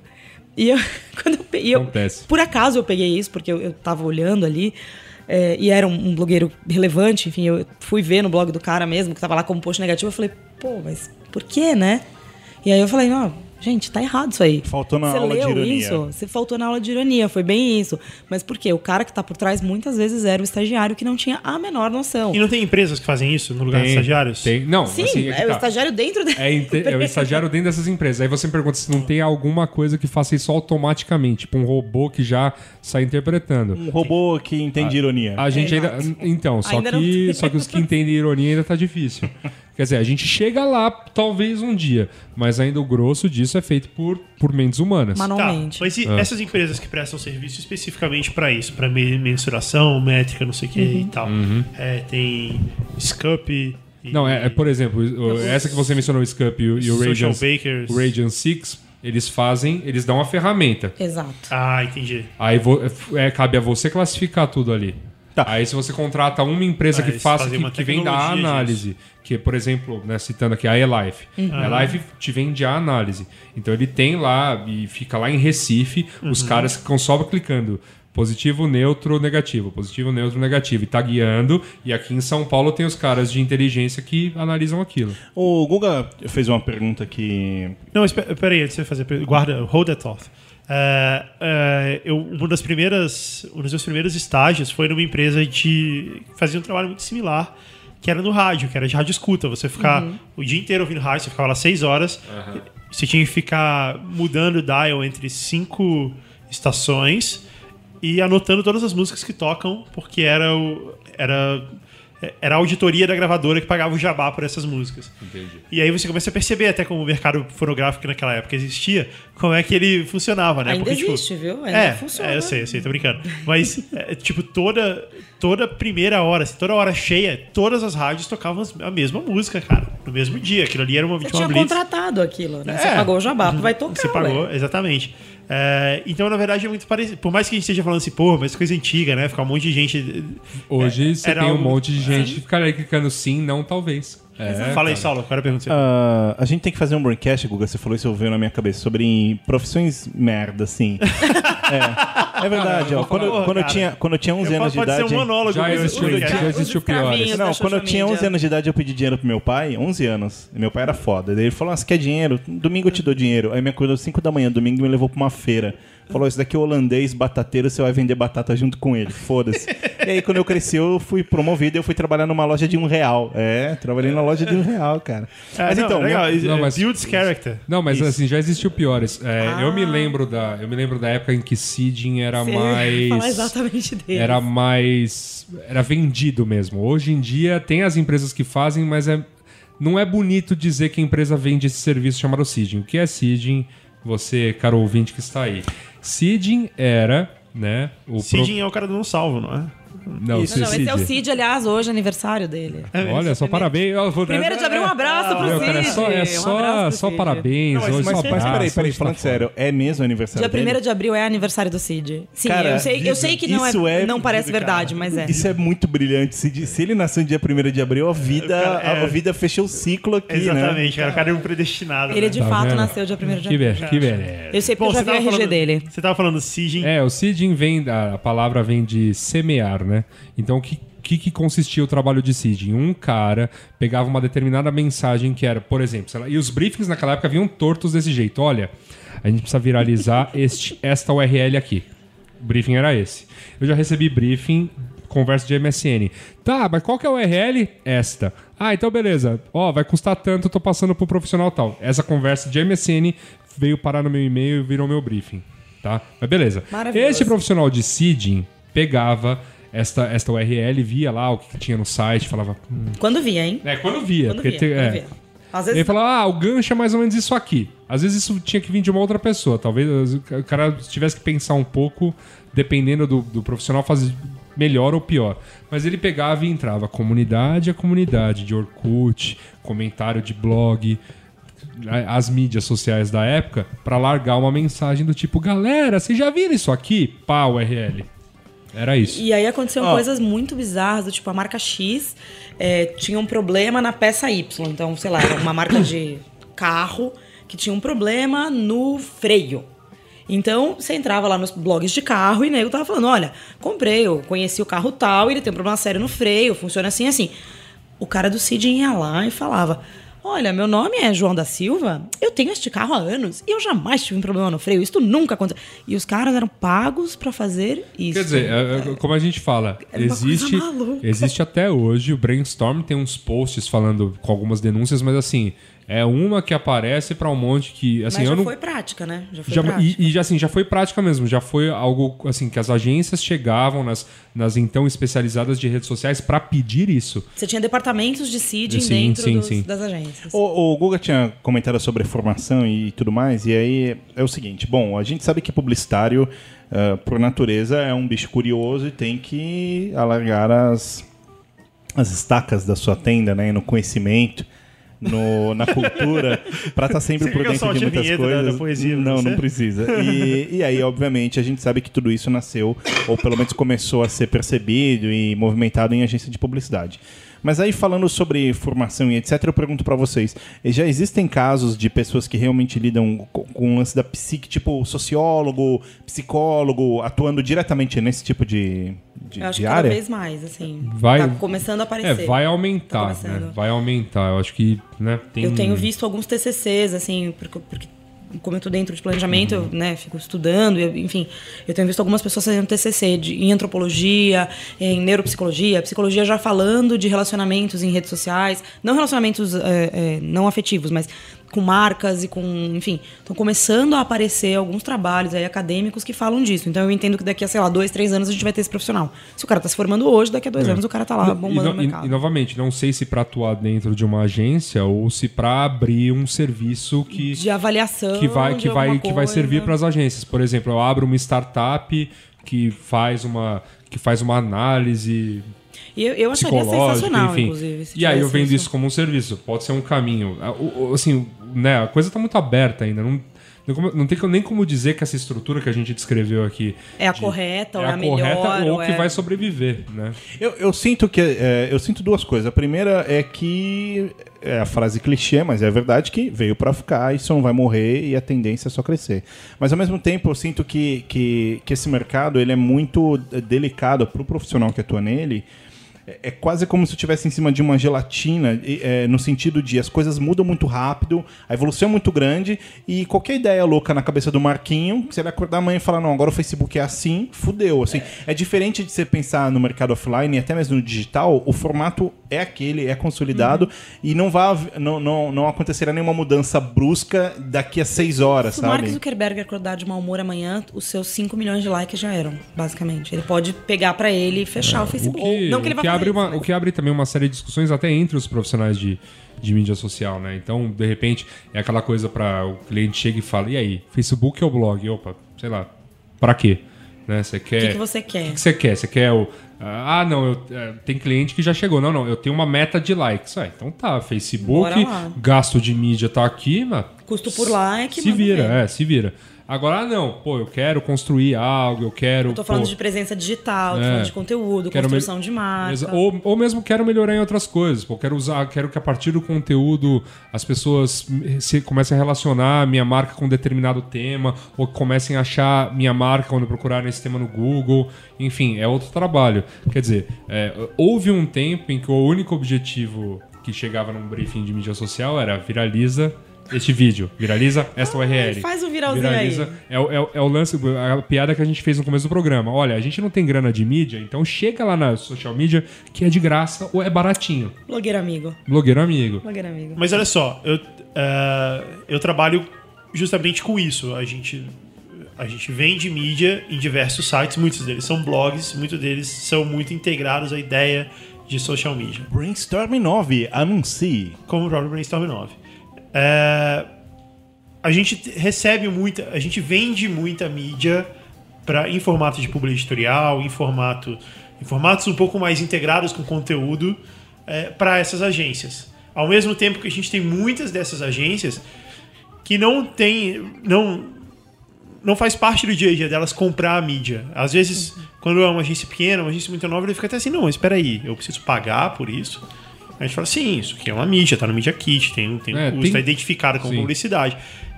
Ah, ok. É, tem, uma, tem uma série de disciplinas que, que né, se jogaram nas redes sociais, né? Só pra, só pra falar de duas aqui que já são coisas completamente diferentes. Entraram os, os profissionais de publicidade e os profissionais de relações públicas, que são práticas completamente diferentes no trato. O, o- o profissional de relações públicas para com a imprensa não tem um trato comercial, ele tem um trato de relacionamento. E a imprensa quer aquilo porque, cara, preencher um jornal todo dia é Não é foda. fácil. Então É. o cara precisa de conteúdo. Então Manter ele um site de então é, um, é uma é um é uma é realmente um relacionamento de duas vias. No caso do blogueiro que posta o que quer, Aham. né? É, é assim, tudo ficou, é, tudo ficou meio confuso. Então tem o blogueiro que quer ganhar o dinheiro e aí, eu- e aí tem o formato de mídia, mas tem, a, mas tem empresa que vê no blog um, um, um formato jornalístico, então quer trabalhar relacionamento a longo prazo. Enfim, todo mundo Mas tá tem, no meio mas, desse, mas desse tem caldeirão. um belo meio termo aí que é o seguinte: você falou, é, uma assessoria de imprensa de uma marca de automóveis, por exemplo, ela acaba sendo muito necessária para todo o segmento que tem de conteúdo voltado para isso, para a revista Quatro Rodas, para a revista Auto Esporte. Elas precisam dessas assessorias de imprensa para funcionar, porque elas vão passar o tempo inteiro falando com essas empresas e nada melhor do que ter um profissional lá específico para te atender. É, e ao mesmo tempo, então é o que você falou, o jornal precisa disso para funcionar. O blog precisa muito pouco. Então tem o PR stunt aí no meio, sabe? Que não é o cara ter, o cara chegando para você com uma pauta relevante. A gente não tá falando do cara aqui que manda uma pauta que não tem nada a ver, isso daí é outra coisa.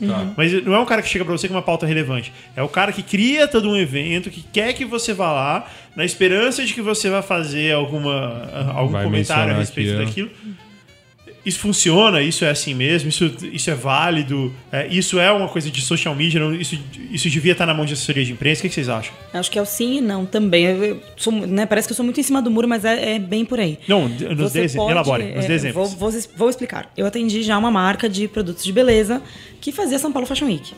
Pra blogueira de moda, as menores, tá? Não tô falando daquelas blogueiras de moda enormes que são convidadas pelas marcas e tal. Pra uma blogueira de moda de médio porte, era importante ela ganhar convites pro São Paulo Fashion Week, convites pros desfiles. Então eu tinha ali em mãos uma moeda de troca que eu tava dando uma pauta interessante pra ela, tava colocando ela pra dentro de um evento que lhe, lhe geraria um conteúdo muito legal. Porque ela estando ali dentro, ela podia cobrir um, um desfile, ela podia cobrir. E é um caralho eh, entrar, né? E é difícil de credenciar. Então, é uma coisa que eu não tenho nenhum, nenhum preço. Eu não posso falar isso custa 100 reais ou isso custa mil reais. Não, não tem um, um- um custo. É, mas eu tinha ali uma importante moeda de troca. Então, eu conseguia é, que mencionassem o meu cliente nos posts de uma maneira saudável, de uma maneira legal, assim, agradecendo. Olha, agradeço a, a marca tal que me levou para São Paulo Fashion Week. E era tudo que eu dizia para elas: olha, vocês vão entrar, mas eu preciso que vocês, em algum momento do post, vocês digam que vocês estão sendo convidadas pela minha marca. Tudo bem? Tudo bem. Isso é um trabalho de PR. E funciona. Ao mesmo tempo, se eu simplesmente mandasse um e-mail para elas falando cliente X desfila a marca Y no São Paulo Fashion Week, elas iam mandar cagar. Porque elas iam falar, "Pô, grande É, merda. é, mas eu é leio assim, isso apro- no, no Globo.com. É, ou ou sabe? o aproveitamento disso é muito baixo. Às vezes tem uns caras que publicam e assim, e, e o cara e a assessoria pensa sempre nisso. Que, quanto me custa mandar um e-mail? Quase nada. Vou mandar mil Vou e-mails. mandar mil um e-mails, um publicou, ponto. Tá ok. É, exatamente. Sempre tem quem publica, né? Então, É, você, é. você fazer o evento e levar as pessoas para um determinado lugar e fazer com que elas Não, vivam uma é- é experiência diferente. pode funcionar. O São Paulo Fashion Week é um evento que vai acontecer independente de Sim. Não, mas você, vídeo ou cria, você diz criar um evento. Criar um evento funciona também. Se for relevante para aquele público, sim. A gente, o Brainstorm 9 já foi convidado para alguns eventos de grandes marcas, de grande porte, inclusive internacionais, como a gente bem sabe nos nossos e-mails. Tem alguns que não fomos, né? esse internacional, por exemplo, não fomos, mas ninguém foi. Mas, assim, tem alguns aqui nacionais que sim, foi-se e... Mas assim, eu não. Tem- eu- é e legal se- você falar pauta- isso. Legal você pauta- falar isso que te- é, há um tempo atrás, acho que alguns meses atrás, é, rolou na internet um caso muito. é, é, um caso que ficou bastante polêmico da Samsung, da- a gente pode falar que não é do Brasil, da Samsung da Índia. né? A Samsung convidou blogueiros da Índia para participar de um evento, uma feira que ia ter de, de tecnologia, tecnologia. móvel lá, na Alemanha. Certo. E os blogueiros da Índia entenderam que eles eram convidados e eles iam poder fazer o que eles quisessem. Mas chegando lá, a Samsung chegou pra eles e falou assim: ó, tá aqui seu uniforme, você tem que ficar lá oito horas e eu Então, apresentando foi, para não, foi as um, pessoas. foi um ruído, foi um ruído bem grande. É, o, é combinado mal, não sai é. caro, né? É. Você tem que falar pro cara, olha, você vai fazer tal Não, coisa, a eu- programação é essa, Ah. ou você vai solto, livre, leve pra fazer o que você quiser. Na época que eu trabalhei com, com isso e que mandei gente para evento, inclusive internacional, é, não houve isso. Quer dizer, existia, na verdade, no caso, né, do- uma das marcas que eu trabalhei, a gente mandou os caras para a Alemanha para ver a, a feira de eletrônicos que tem lá, a IFA. Ou, enfim, como se diz, não sei. E, mas aí, no caso, eles estavam indo também como blog deles, porque eles tinham um blog deles fora, né? Só que eles eram contratados para produzir conteúdo para marca. Então, Ah, tá, é obviamente, assim, eu tô te levando lá, você vai poder escrever o que você quiser no teu blog, mas sim você precisa produzir conteúdo para minha para marca, porque você é pago pelos dois. O que você tá ganhando é a viagem, vai lá, conhece a feira, mas gasta um tempinho no stand da minha marca. Beleza, tranquilo. Mas tudo combinado, né? Tudo Acho que isso é o mais importante. É, É. como o publi editorial. Todo mundo fala mal do publi editorial. Eu não vejo nenhum problema no publi editorial, desde que ele seja, primeiro, contextualizado dentro do blog. Aham. E segundo, sinalizado como publicidade. É isso. Você vai levar o blogueiro para um evento, você explica pro cara o que vai acontecer. Olha, eu preciso que você chegue às 6 da manhã e faça 150 flexões de braço todo dia de manhã. Aí Você o cara quer? fala, topo, eu topo É. fazer isso. Então ele vai chegar às 6 da manhã e vai fazer 150 flexões de braço. Agora, se eu não aviso isso e, e às 5 e meia eu toco uma buzina náutica e falo agora vamos acordar e vamos fazer 150 flexões, eu tô completamente errada. É, eu, acho- eu acho que assim, o, o, o B9 tem publi editorial e, e é um formato que eu particularmente adoro, porque assim, é, é mega sinalizado. E não só em tag e tal, mas a, a, a cor é diferente, fica um glow do lado. E, mas o que eu realmente gosto é que não existe publi editorial no site que é tipo assim, ah, nós do B9, isso nunca acontece. É, tipo assim, é um espaço pra marca falar o que ela quer falar. O, o B9 não fala em nome dela, mas abre espaço para que ela para que ela fale. Isso os são legais. Mas o, o que eu queria falar, e eu não posso falar em nome do site completamente, porque a gente tem uma linha editorial que é ah, o Yasuda sabe disso, está mais tempo no B9 do que eu, que é de liberdade total. né? A gente sempre fala isso para todos os editores e colaboradores, que é eh, aqui você realmente fala o que você quer, dá sua opinião e etc. Mas falando por mim, o, o- meu papel no site, eu nunca, nunca, nunca, nunca postei nada do que eu recebo e nunca fui nada que me convidaram, assim, sabe? Eu sou muito. Se um dia isso acontecer, eu dou um par de ingressos pro Hop Harry pro cara que conseguir. Porque eu não faço nunca, assim. É, eu sempre fico com o pé atrás, primeiro porque a maior parte das coisas é, é irrelevante. Mas as poucas que são talvez relevante, eu, eu, não, eu não quero. É, é- é algo que eu não domino, é algo que eu simplesmente recebi e eu não tenho vontade de propagar, sabe? Eu gosto de propagar coisas que eu realmente tenho domínio e que se alguém vier falar comigo, eu posso falar, não, então, eu vi assim, assim, assado, eu realmente gostei e tal. Então eu não faço, assim. Mas o Cris Dias, outro dia, a gente recebeu uma pauta que era bizonha, bizonha, assim, tipo, sei lá, fulano de tal, é, é, sabe, tipo, esmalte pro dedo mindinho do pé, exatamente isso que estavam brincando. E a gente falou, nossa, Cris, que absurdo. E aí o Cris mandou um link. Falou, sabe o que eles mandam? Ó o link. Que tem quem publica. E era um site que tinha publicado. E publica. E publica. não. Já vi E- milhões de vezes e- sites e que publicam publica- release, você manda o release. Na íntegra. Na íntegra. Você manda o release, você dá, depois você faz um, um Google com um trecho do teu release, você acha publicado Não, já- na íntegra. E, e o release, e o release é pra isso, cara. O gol do assessor de imprensa é o jornalista preguiçoso. É, bem O cara isso. pega, o cara, meu, vai, vai publicar o release na íntegra, vai assinar e beleza. E Gol. vai botar ali. Mas não existe jornalista preguiçoso, né? É, também não. Cara, também não existe uma série de práticas errôneas. Por exemplo, essa, essa que a gente chegou aí do publi editorial. Cara, eu me lembro da gente estar discutindo ética Nossa, em em blog 2000 e- 2007, sabe? É, tipo, ah, mas devia identificar. E tem gente que defendia que não devia. Nossa, eu Enfim. já tive brigas homéricas com, a- com colegas do mercado por Não, isso. e entendi. tudo, e assim, e tudo vai do, de cada um dos veículos. Quer dizer, existe o cara que acha tudo bem, tipo, como um artista. Como eles. A metáfora que eles usavam é do artista de TV. O artista de TV, ele ganha tudo por fora. Tudo por fora. O- a roupa que ele aparece num evento vestindo foi inteira paga por alguém. Então ele acha normal que alguém pague pra ele e ele tipo, ad- co- coloque aquilo no, no, no lifestyle dele. O problema é que, eh, em geral, né, como era todo mundo muito iniciante, muito. é, inclusive, assim, faziam isso com coisas que não tinham nada a ver com o lifestyle da pessoa. A propaganda ficava muito aparente, né? Você entrava naquele blog, o cara tava falando, sei lá, de. Da, tava falando bem da Monsanto, por exemplo, que é uma empresa super polêmica. Só como exemplo. Ah, adoro, sei- adoro cigarro Souza Cruz quando acordo de manhã, sei lá, só pra. Porque não tinha nada a ver com a vida do cara, e aí. Opa, peraí, isso aqui tem cara de propaganda. Aí criou-se essa noia, por isso que quando você escreve sobre uma determinada marca no B9, vem gente reclamar que. Ah, pago." isso, não é, isso aí não é tão legal, não. Vocês foram pagos pra E, escrever. e tem uma outra coisa. Desde então é esse- isso. A, a gente tem essa cultura da Globo de que uma marca não aparece em hipótese nenhuma se aquilo não for pago. É. Porque a Globo tem isso, né? Isso faz parte da, da cultura deles e isso influencia muito o resto. No, no resto do, do, do planeta, isso não acontece. Você tem uma emissora falando da outra normalmente. Ah, o fulano, que é apresentador da, da emissora concorrente, tá aqui. Nem fala concorrente, fala o nome da emissora, normal. É, a Globo inventou isso, né? Ela É, coloca adesivo pra esconder a ma- a põe maçãzinha adesivo, do. É. põe, é, põe é, pixel, a imagem pixelada, é, não, não fala, não pode falar Twitter, não pode falar Facebook. Não, é, tem, Não- tem as pegadas não de pode câmera. Não sei se vocês já viram o jogador. É, aquelas coletivas de imprensa pós-jogo, cena Globo, é um close na cara do Bem técnico. fechado. Para não aparecer aquele Não, não fala o nome da de equipe de marca. Fórmula 1, cara, que é, É. Red Bull, equipe campeão. cara- os caras não falam o nome da porra da equipe campeã, cara. Isso me chega a ser. Bom, Só falou, só falaram que falou porque a Red Bull fez um acerto, patrocinou o filho do, do Galvão Bueno na Stock Car. Então a, da- a equipe da Stock Car chamavam de Red Bull. Mas era cara, Fórmula 1 não. Olha só. E.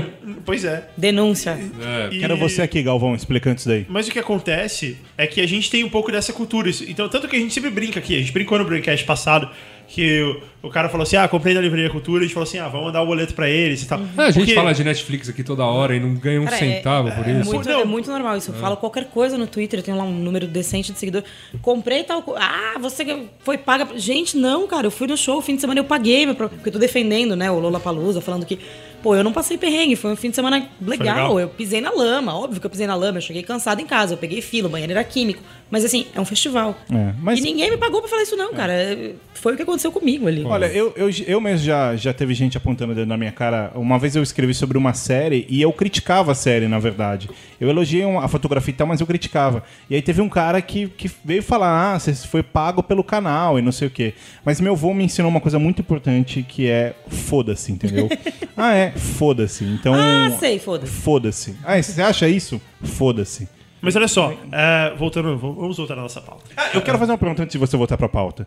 É, a gente falou de mídia. da Vamos ficar fora da pauta, É, tá gostoso. é, a Vocês gente viram falou- a novela ontem? A gente falou de, de, de mídia, a gente falou de RP e tal. Agora, voltando pra social media, eu pergunto, nesse amadurecimento que Não, então, peraí, eu ia voltar pra desses pauta e você me interrompeu e você voltou pra pauta. É, isso? Tá, ok, mandou bem. E aí, voltando pra pauta, é, no lugar do Guga, a minha pergunta é, nesse amadurecimento que aconteceu nos últimos anos, etc., a questão de salários, etc., isso equiparou também com mídia ou tal? Ah, cara. O, o social media ganha presentinho? Bom, vamos lá, né? Assim, eu não ganho porcaria nenhuma. Isso é impressionante.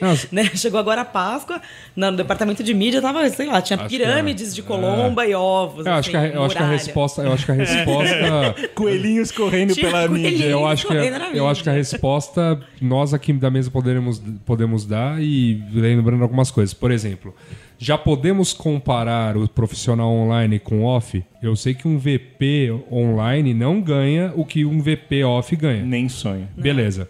Então já dá pra comparar o de social media com esse off, mas nem, Nem a pau. nem fodendo. A gente tá começando a É. chegar perto do salário de online, mas ainda não, não é tem, equiparável. tem alguns bons profissionais. Tem assim, tem alguns nomes que você tira assim. Né, a, a pinça do mercado. ganha. Uhum. E esse cara tá ganhando mais. Mas não dá pra dizer que é um mercado, né? Que, que... Nem um pouco. Não paga bem, gente. Vocês querem vir trabalhar, venham por amor, porque não paga bem. Eu não, eu não Vou- digo vou nem, reforçar. É, não digo nem por amor, mas eu digo pela bagagem. Uma coisa que eu fiz quando eu, eh, eu era mídia social, trabalhei em agências super especializadas em mídia social. E a última agência pela qual passei, entrei lá como planejamento, mas porque os caras precisavam quebrar um galho em mídia social no começo. Planejei aquilo, foi uma coisa que eu fiz assim, ah, não aguento mais trabalhar, não aguento mais ser chamado disso. Até, que, até o dia que falaram, não, não, beleza, vem cá, Tó, a bucha agora é o online todo, você virou planejamento.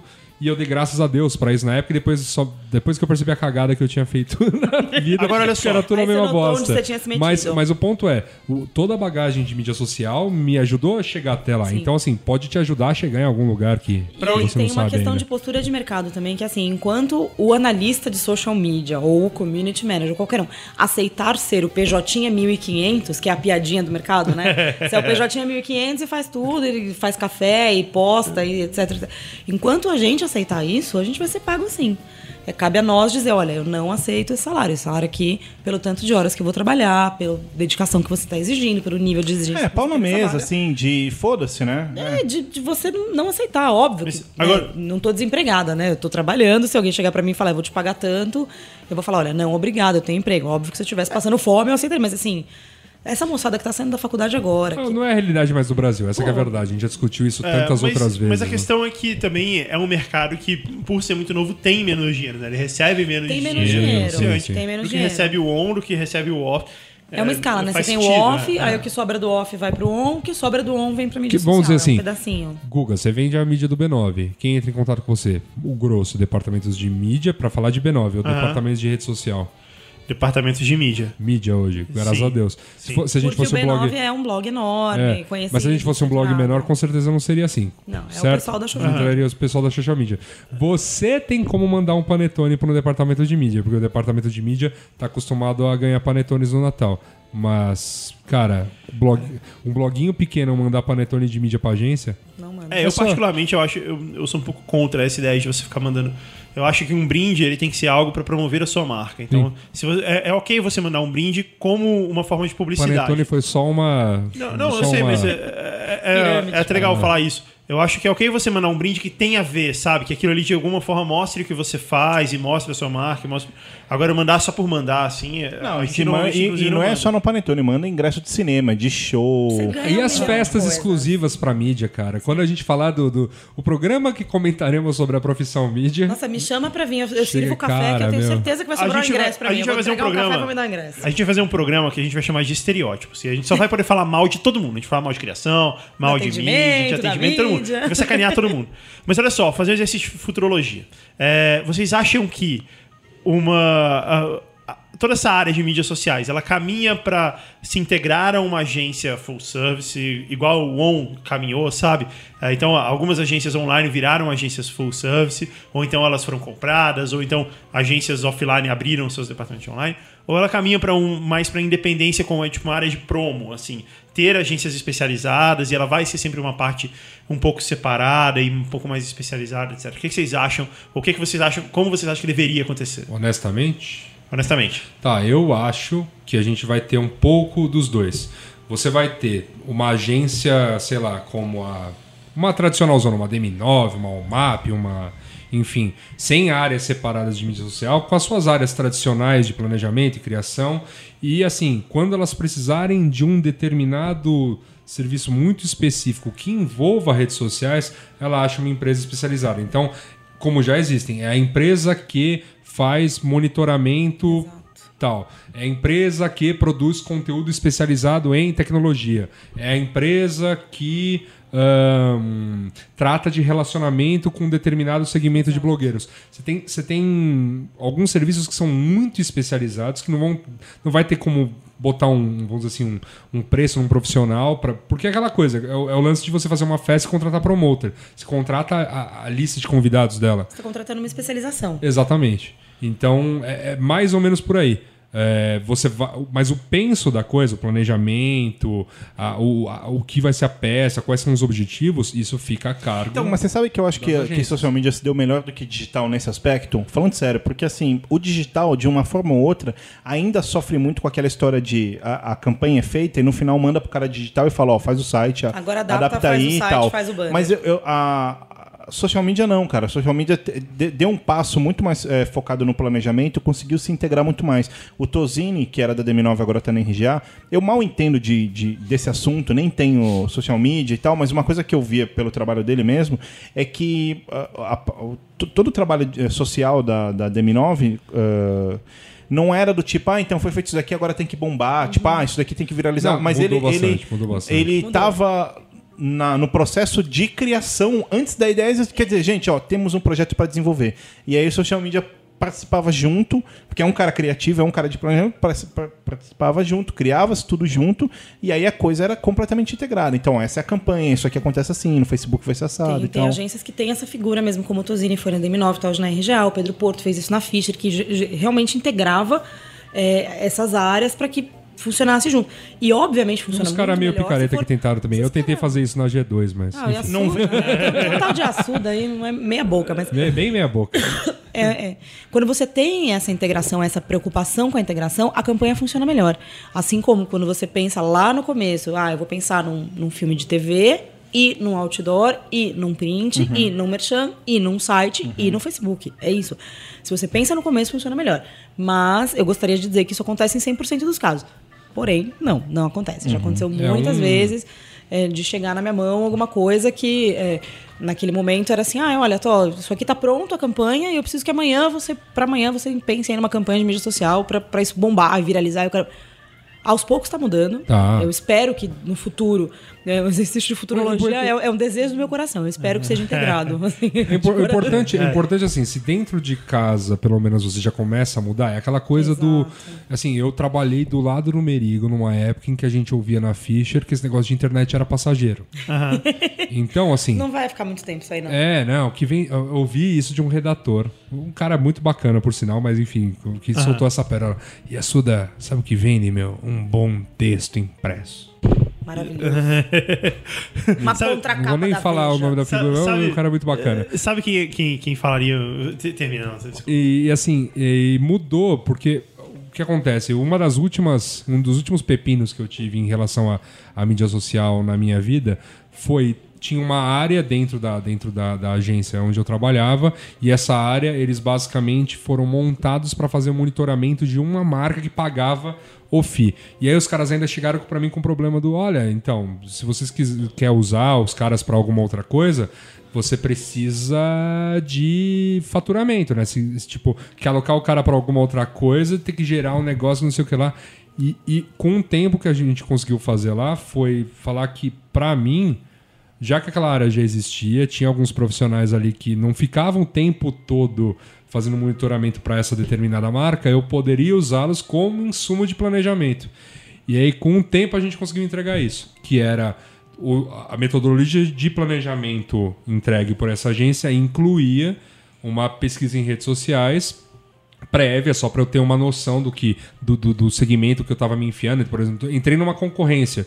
Pô, eu preciso entender o que as pessoas estão falando daquele segmento, daquela marca, dos concorrentes, o que, que aparece. Isso virou uma, uma integração de metodologia. Então, de repente, a agência parou de ver só como gasto, aquele, ah, então, tipo, para eu ter uma área de redes sociais, eu preciso ter os clientes, não sei o que lá.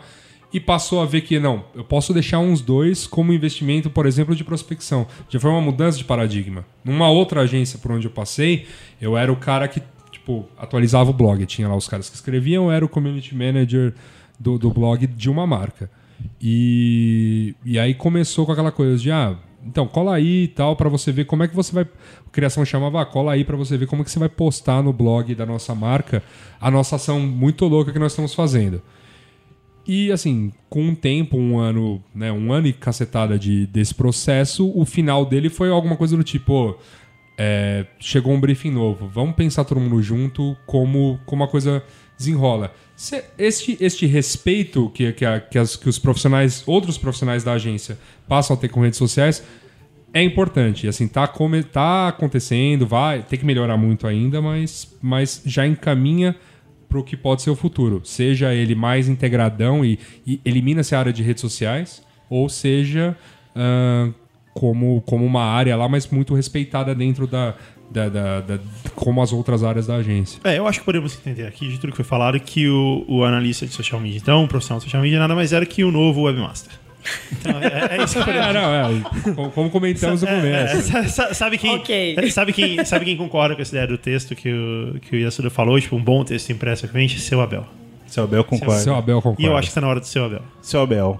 E Assuda, você atenderia o Palmeiras em mídia social? Cara, por que não? Pode dar umas risadas do que aparece no monitoramento. Ah, Nada como um grande desafio, né? é, pô. Você não sabe de monitorar o nada. Palmeiras deve ser maravilhoso. Você É, não cara. sabe é de nada. Ia ser, ia ser melhor que sessão da tarde, viu?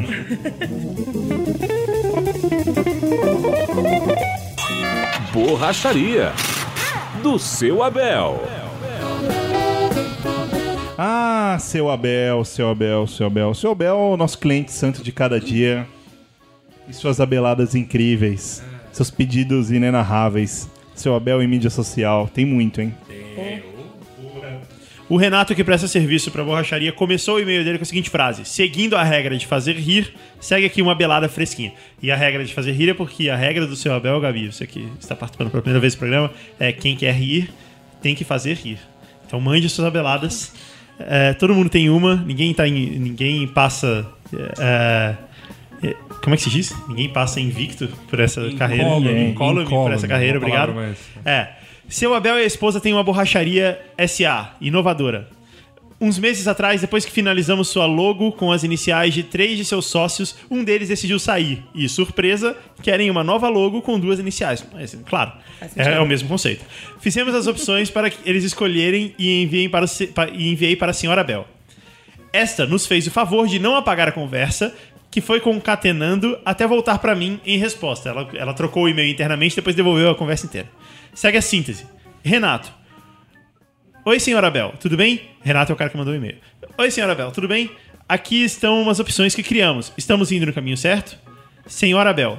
Amor, olha só as novas logo que o Renato preparou pra você. As as novas logomarcas que o Renato preparou pra você. Eu gostei da primeira, e você? Senhor Abel, gostamos da segunda opção. Por favor, fazer as devidas modificações. Eu adoro o senso de igualdade nas decisões conjugais. É um casamento, é um casamento moderno, senhor Abel. Muito bom. Abel. Eu gostei da primeira. É o da segunda. Então, fechado. Vamos na terceira. É isso aí. O Guilherme de Souza pediu pra gente não falar o nome do site, não falar nada, beleza, a gente não vai falar, só que seu nome é Guilherme de Souza, é um nome muito comum. Trabalha em um site que divulga notícias de ciência e certa vez publicamos um texto sobre coisas difíceis de comprovar. Cara, isso é bom. Indignado com o fato de termos incluído abduções alienígenas e paranormalidade na lista, seu Abel, editor-chefe, me enviou um e-mail com o título Perplexidade Justificada. Parabéns, seu Abel.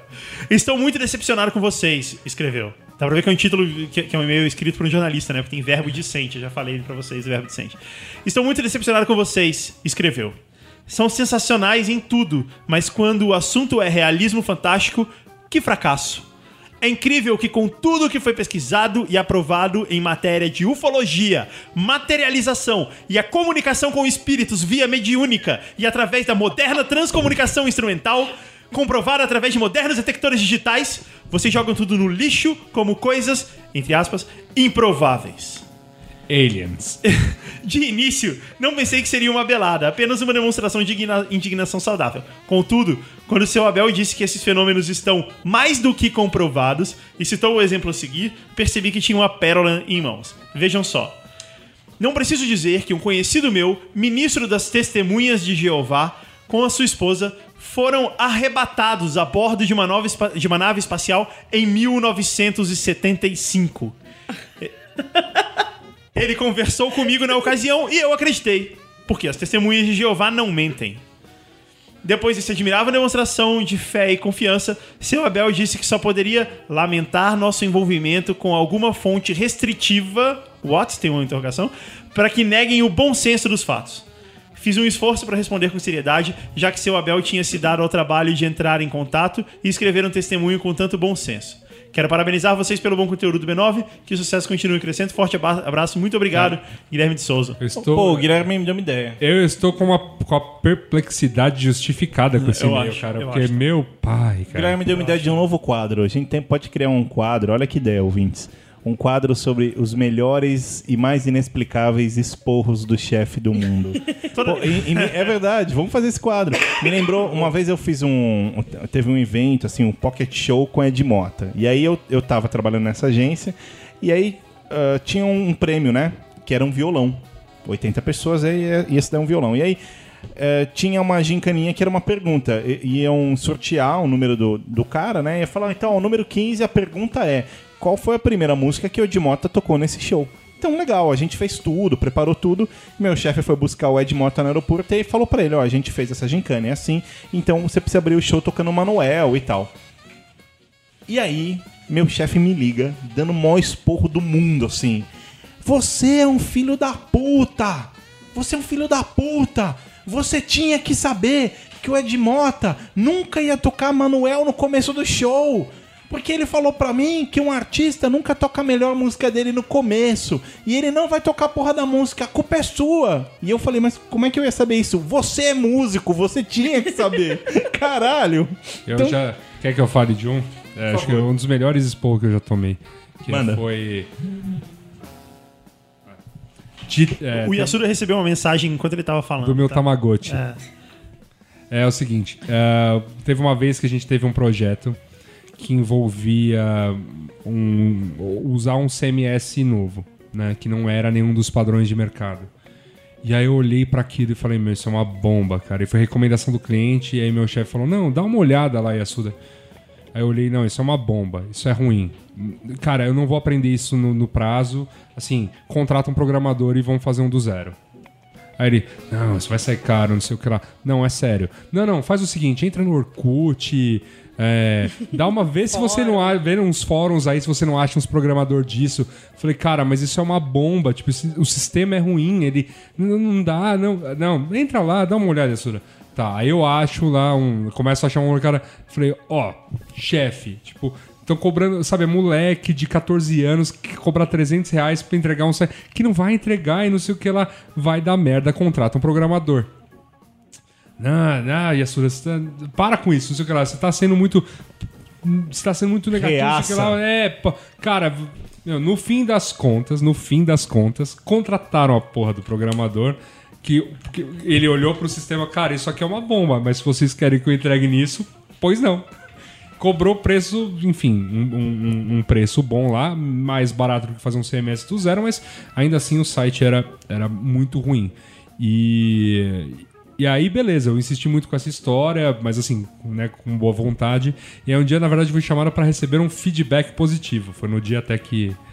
Foi no dia até que falaram, ah, vamos fazer uma proposta, talvez para te efetivar. Ele sentou, me sentou na cadeira e falou, Yasuda, Cara, você é um dos caras que melhor argumenta aqui. Você é um cara que tem uma boa argumentação, isso é bom num garoto tão novo, né? É, mas você tinha que ser um cara mais positivo. e aquilo ficou. eu olhei assim, É sério mesmo? Sério. Não, beleza. Deu merda? A pergunta é essa. Não, deu merda. A merda foi a seguinte. Você, você Enrolou- mudou? Sua, sua vida mudou depois disso? Ah, mudou, cara. Porque eu fiquei pensando assim. Meu, porra, né? Talvez eu seja meio negativista, mas. Ah, cara, quer saber, meu? Aí, aí que eu fiquei pior. Eu passei, eu passei pelo contrário, eu levei bronca porque eu era muito simpática e sorridente na reunião com o cliente. Ah, é? Meu chefe me deu um esporro, porque eu saí da reunião e aí ele falava pra mim assim: Você é muito simpática com o cliente. Você acha que você tem que sorrir o tempo todo. Eu falava assim, gente, mas, mas o que, que eu tenho que fazer? Eu tenho que entrar na reunião e falava, toma cu, seu cliente. Tem que ser babaca. seu Idiota. É, tem que ser Você babaca. não tá vendo que você tá fazendo essa merda? E, e, tipo, eu Aqui na babaca, publicidade E- propaganda, tava- a gente é babaca com o cliente. E a gente tava, É na- a gente tava É é voltando, lema. voltando da reunião no carro do chefe e tava muito trânsito e, e não chegava nunca na agência. E ele me dando esporro e eu ali do lado falando, meu Deus do céu. É o nosso diferencial. O que, que eu faço aqui? E o cara gritando comigo, eu tinha vontade de abrir, abrir a porta babaca. e pular, como, sabe? Assim, pular do carro e falar, prefiro a morte do que, do que eu vi isso. Queria fazer uma campanha? Foda-se. É isso, Guga? Esse é o babaca? Temos mais abeladas? Tem, tem mais uma aí, a gente dá tempo de ler mais uma? Ah, Já fudeu tudo. Não, tá, uma hora e quarenta, Já vambora. era, porra, Tranquilo, acho que vambora, uma hora e vambora. quarenta tá E eu ainda vou falar da vida e hora do Nicolas Cage, vai levar mais uma hora. Peraí, eu. A que eu leio é essa aqui de baixo, então? É Ah, do aqui. Jefferson Castanha. Perfeito. Olá, pessoal. Meu nome é Jefferson Castanha, tenho 21 anos e atualmente faço estágio. Fala a Garoto, empresa? Menino. Eu acho, é, ele escreveu aí no texto, então ele quer que a Bom, gente faz, fale. está- faz estágio no Itaú e estuda publicidade e propaganda em São Paulo. No caso que vou contar, o Celber era um colega de trabalho em uma agência em que trabalhei. Fomos visitar um cliente que estava com uma perna quebrada e aproveitamos para buscar as cópias de seus documentos para fazer o contrato. Chegando lá, o cliente nos perguntou: Minha copiadora só faz cópias em preto e branco. Vocês precisam de coloridas? Então, meu parceiro, seu Abel, solta a pérola. Seria melhor, mas não tem problema não. Assim que chegarmos na agência, nós tiramos as cópias coloridas. Meu cérebro travou. Como vamos tirar cópias coloridas das cópias em preto e branco? Tentei explicar pro seu Abel, mas creio que até hoje ele não entendeu. Bom, é isso, amo o trabalho de vocês. Parabéns. É o estagiário Abel.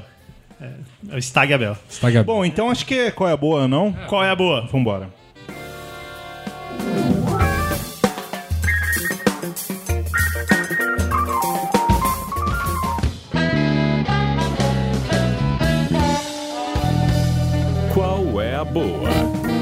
Boa? É como diria o menino. Posso só combinar uma coisa antes da gente começar a falar as qual é a boa? Ah, É legal comentar qual é a boa de cada um de nós, claro, mas sem, sem julgamento de valor. Porque senão valor. a gente vai ficar 40 minutos É, discutindo. e tá sem bom? spoiler, sem spoiler. spoilers. Sem spoiler. e o qual é a boa do, do Merigo? Ele não tá falando, mas a gente sabe que o qual é a boa dele é Tomb Raider, que ele tá, tá, tá, Na primeira fase. ele tá, tá tentando lá, ele tá conseguindo. Por isso que ele não tá falando, ele tá jogando, né? Tentando passar de Tá, fase. ele tá quietinho lá treinando. Tá preso lá. Posso deixa- começar com qual é a boa? Então vamos lá. Esse Vai lá. final de semana eu assisti, obviamente, o lançamento da terceira temporada de Game of Thrones. Sem spoiler, muito legal, bacana. E a HBO novamente manteve aí a coisa de transmissão mundial simultânea. Então a, a O, o que temporada- é do caralho, né? O que é A do caralho. tá fazendo isso há algumas, há É um a tempo forma, eu acho muito é a legal. melhor forma de Parabéns, parabéns, HBO. Um Aplausos. abraço pra HBO. É, é, parabéns, HBO. Não, muito bom, realmente muito bom. E, bom, anyway, esse final de semana não interessa o que eu vi, o que eu deixei de ver, o que eu joguei. Interessa apenas uma coisa: que eu assisti a trilogia Rambo em 1080p. Uau! E eu queria falar uma coisa sobre isso. Ah, é brilhante, até o 3. ah, principalmente o 1. Um é do caralho. É, só que daí um- me bateu uma lembrança, assim, cara, que é tipo assim. Eu fiquei vendo o Rambo e aí eu, eu falei, caramba, cara, a gente ia tipo em loja de brinquedo com os pais e tinha o kit que era tipo faca, metralhadora e ninguém Putz, cresceu incrível. psicopata, saca? E hoje em dia isso é um absurdo, tipo, você pensar em tipo brinquedo de arma, tipo, não, nunca vou dar uma faca de brinquedo, tipo uma arma de brinquedo, porque eu vou, vou criar um serial Na, killer na e verdade, tal. cara, as crianças dos anos 80 são, na verdade, sobreviventes. Que, que foi, foi criado mais solto, foi. Eu não sei. Os que sobreviverem o, o, isso chegaram. eu, eu- o Google é pai, eu não sou pai, ah, mas o, o- eu acho que assim, existe. E, cara, assim, ser apedrejado por resto da minha vida por isso, mas eu. Eu acho que existe uma supervalorização dessa coisa de bullying, assim, sabe? Porque, cara, o bullying, tipo, beleza, eu, sofri bullying, mas daí eu aprendi a me defender e, e, cara, isso, te torna mais forte. Mas hoje em dia espirrou, nossa, põe na redoma. Eu tenho a impressão, às vezes, que vem aí uma geraçãozinha frouxa, cara. Eu sempre digo que se forma caráter. Não, eu não digo não. Isso que eu peguei de um cara no Twitter, não vou lembrar quem, e uso como mantra quando aplico bullying em algumas pessoas. Se forma caráter, não é bullying. Ah, Boa. tem, tem bullying e tem bullying, né? É. Não, mas eu, vou dar um exemplo. Eu tive, eu tive um, um assistente. Agora ele virou assistente. Eu peguei ele stag.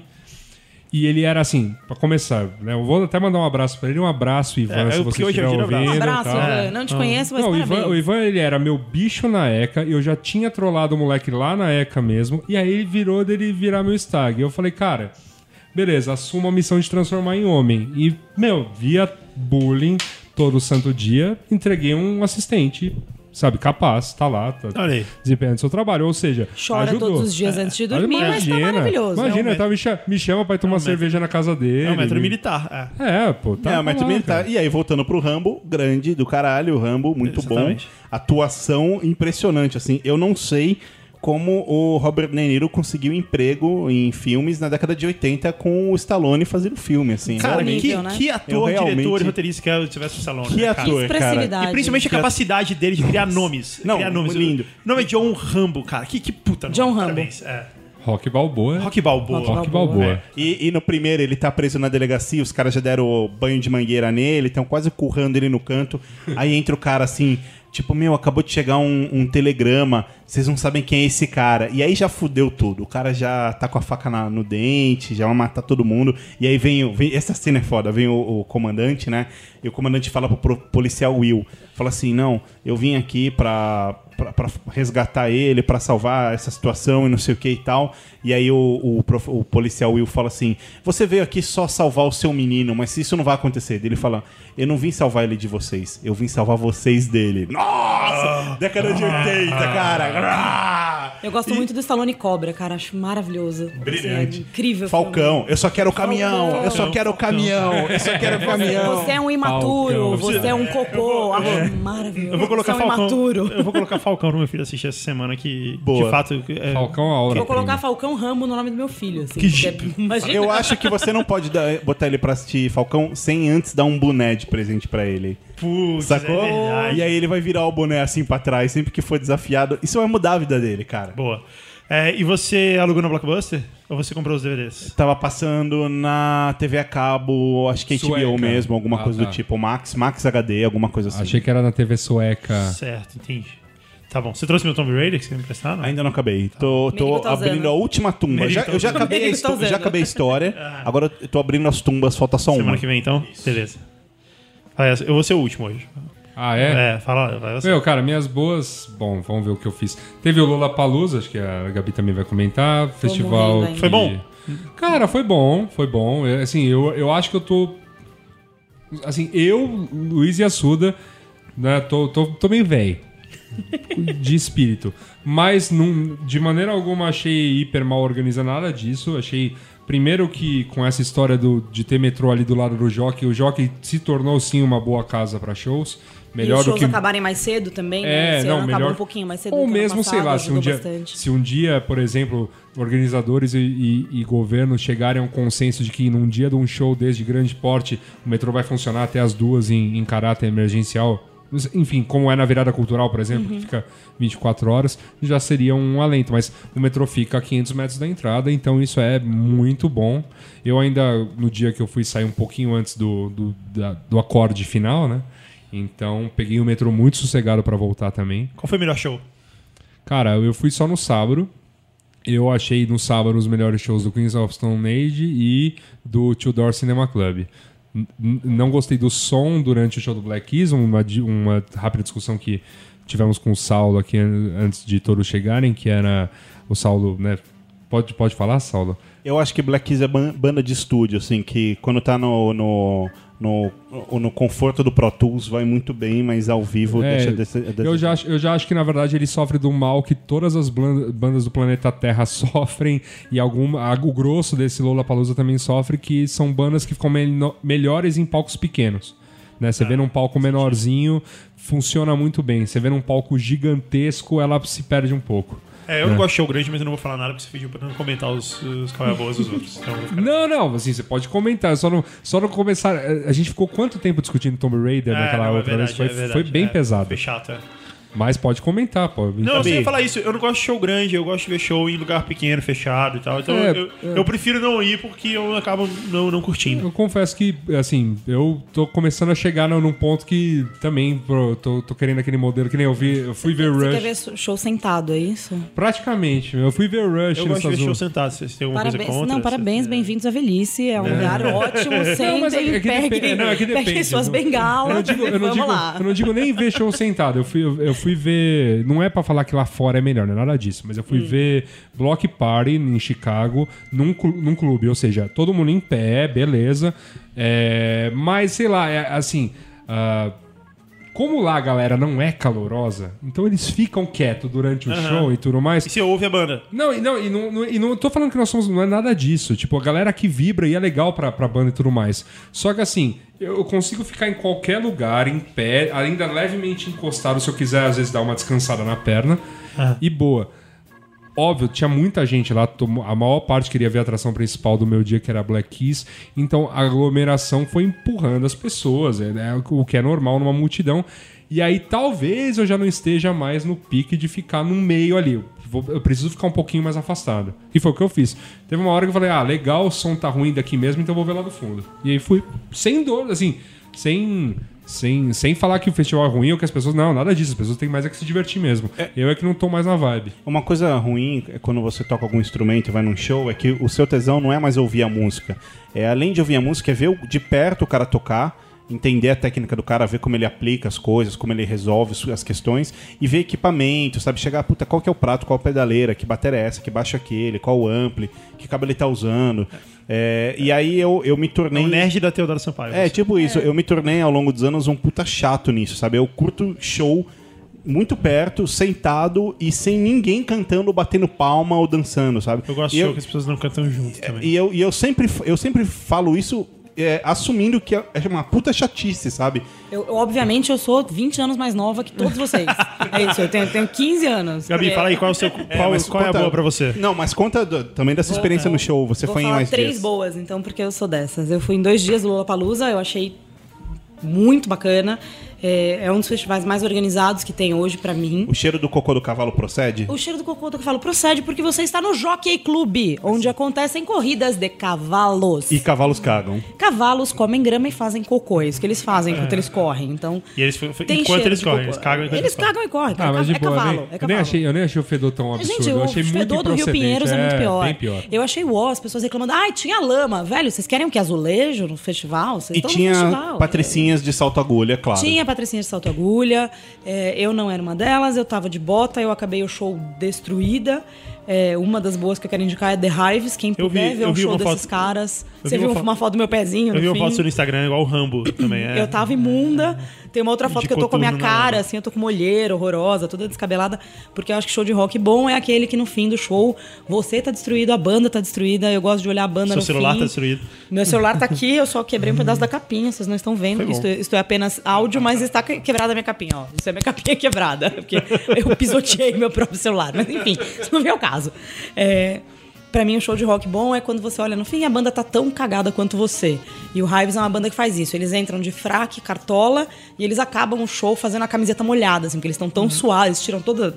Tira o casaco, tira a cartola, e no fim a camisa tá tão molhada que tá transparente já. Sexy. É, não, não sei, assim, um dos caras é super bonito, mas os outros não são grande coisa. Mas tudo bem, eu casava com todos porque eles são incríveis. Então quem puder ir a um show do Hives, vá, assista um show deles ao vivo. É, vale muito a pena. Eles vão estão hoje em Porto Alegre, mas eles também estarão no Chile em breve. Quem puder ir ao Chile, vá. É, no- é um no puta final, show. final de semana que vem. É, quem puder, vá, porque é é um super show e vale muito a pena ver ao vivo. A outra boa é uma série que chama Vikings. É uma série do. do- Ragnar. Já quero casar com o Ragnar também. Vocês podem... The Hives é sueco, né? O Vikings também é uma Não, e eu, eu vi o primeiro capítulo sozinho, beleza. Vi o segundo sozinho, beleza. E tava vendo o terceiro, minha mulher passa assim, olha pra TV, senta no sofá. pelada, não. e aí ela, o irmão do Ragnar. Ah. Aí ela olha e fala: Nossa, é um viking, é? É um viking, eu vou assistir. Meninas que, assistam. Que, a- que atuação, né? E eu já olhei assim com aquela cara de quem quer a faca, sabe? É muito legal quando eles Caralho. Atuam sem camisa, mas fora esse, esse fator sem camisa dos meninos, que realmente vale a pena.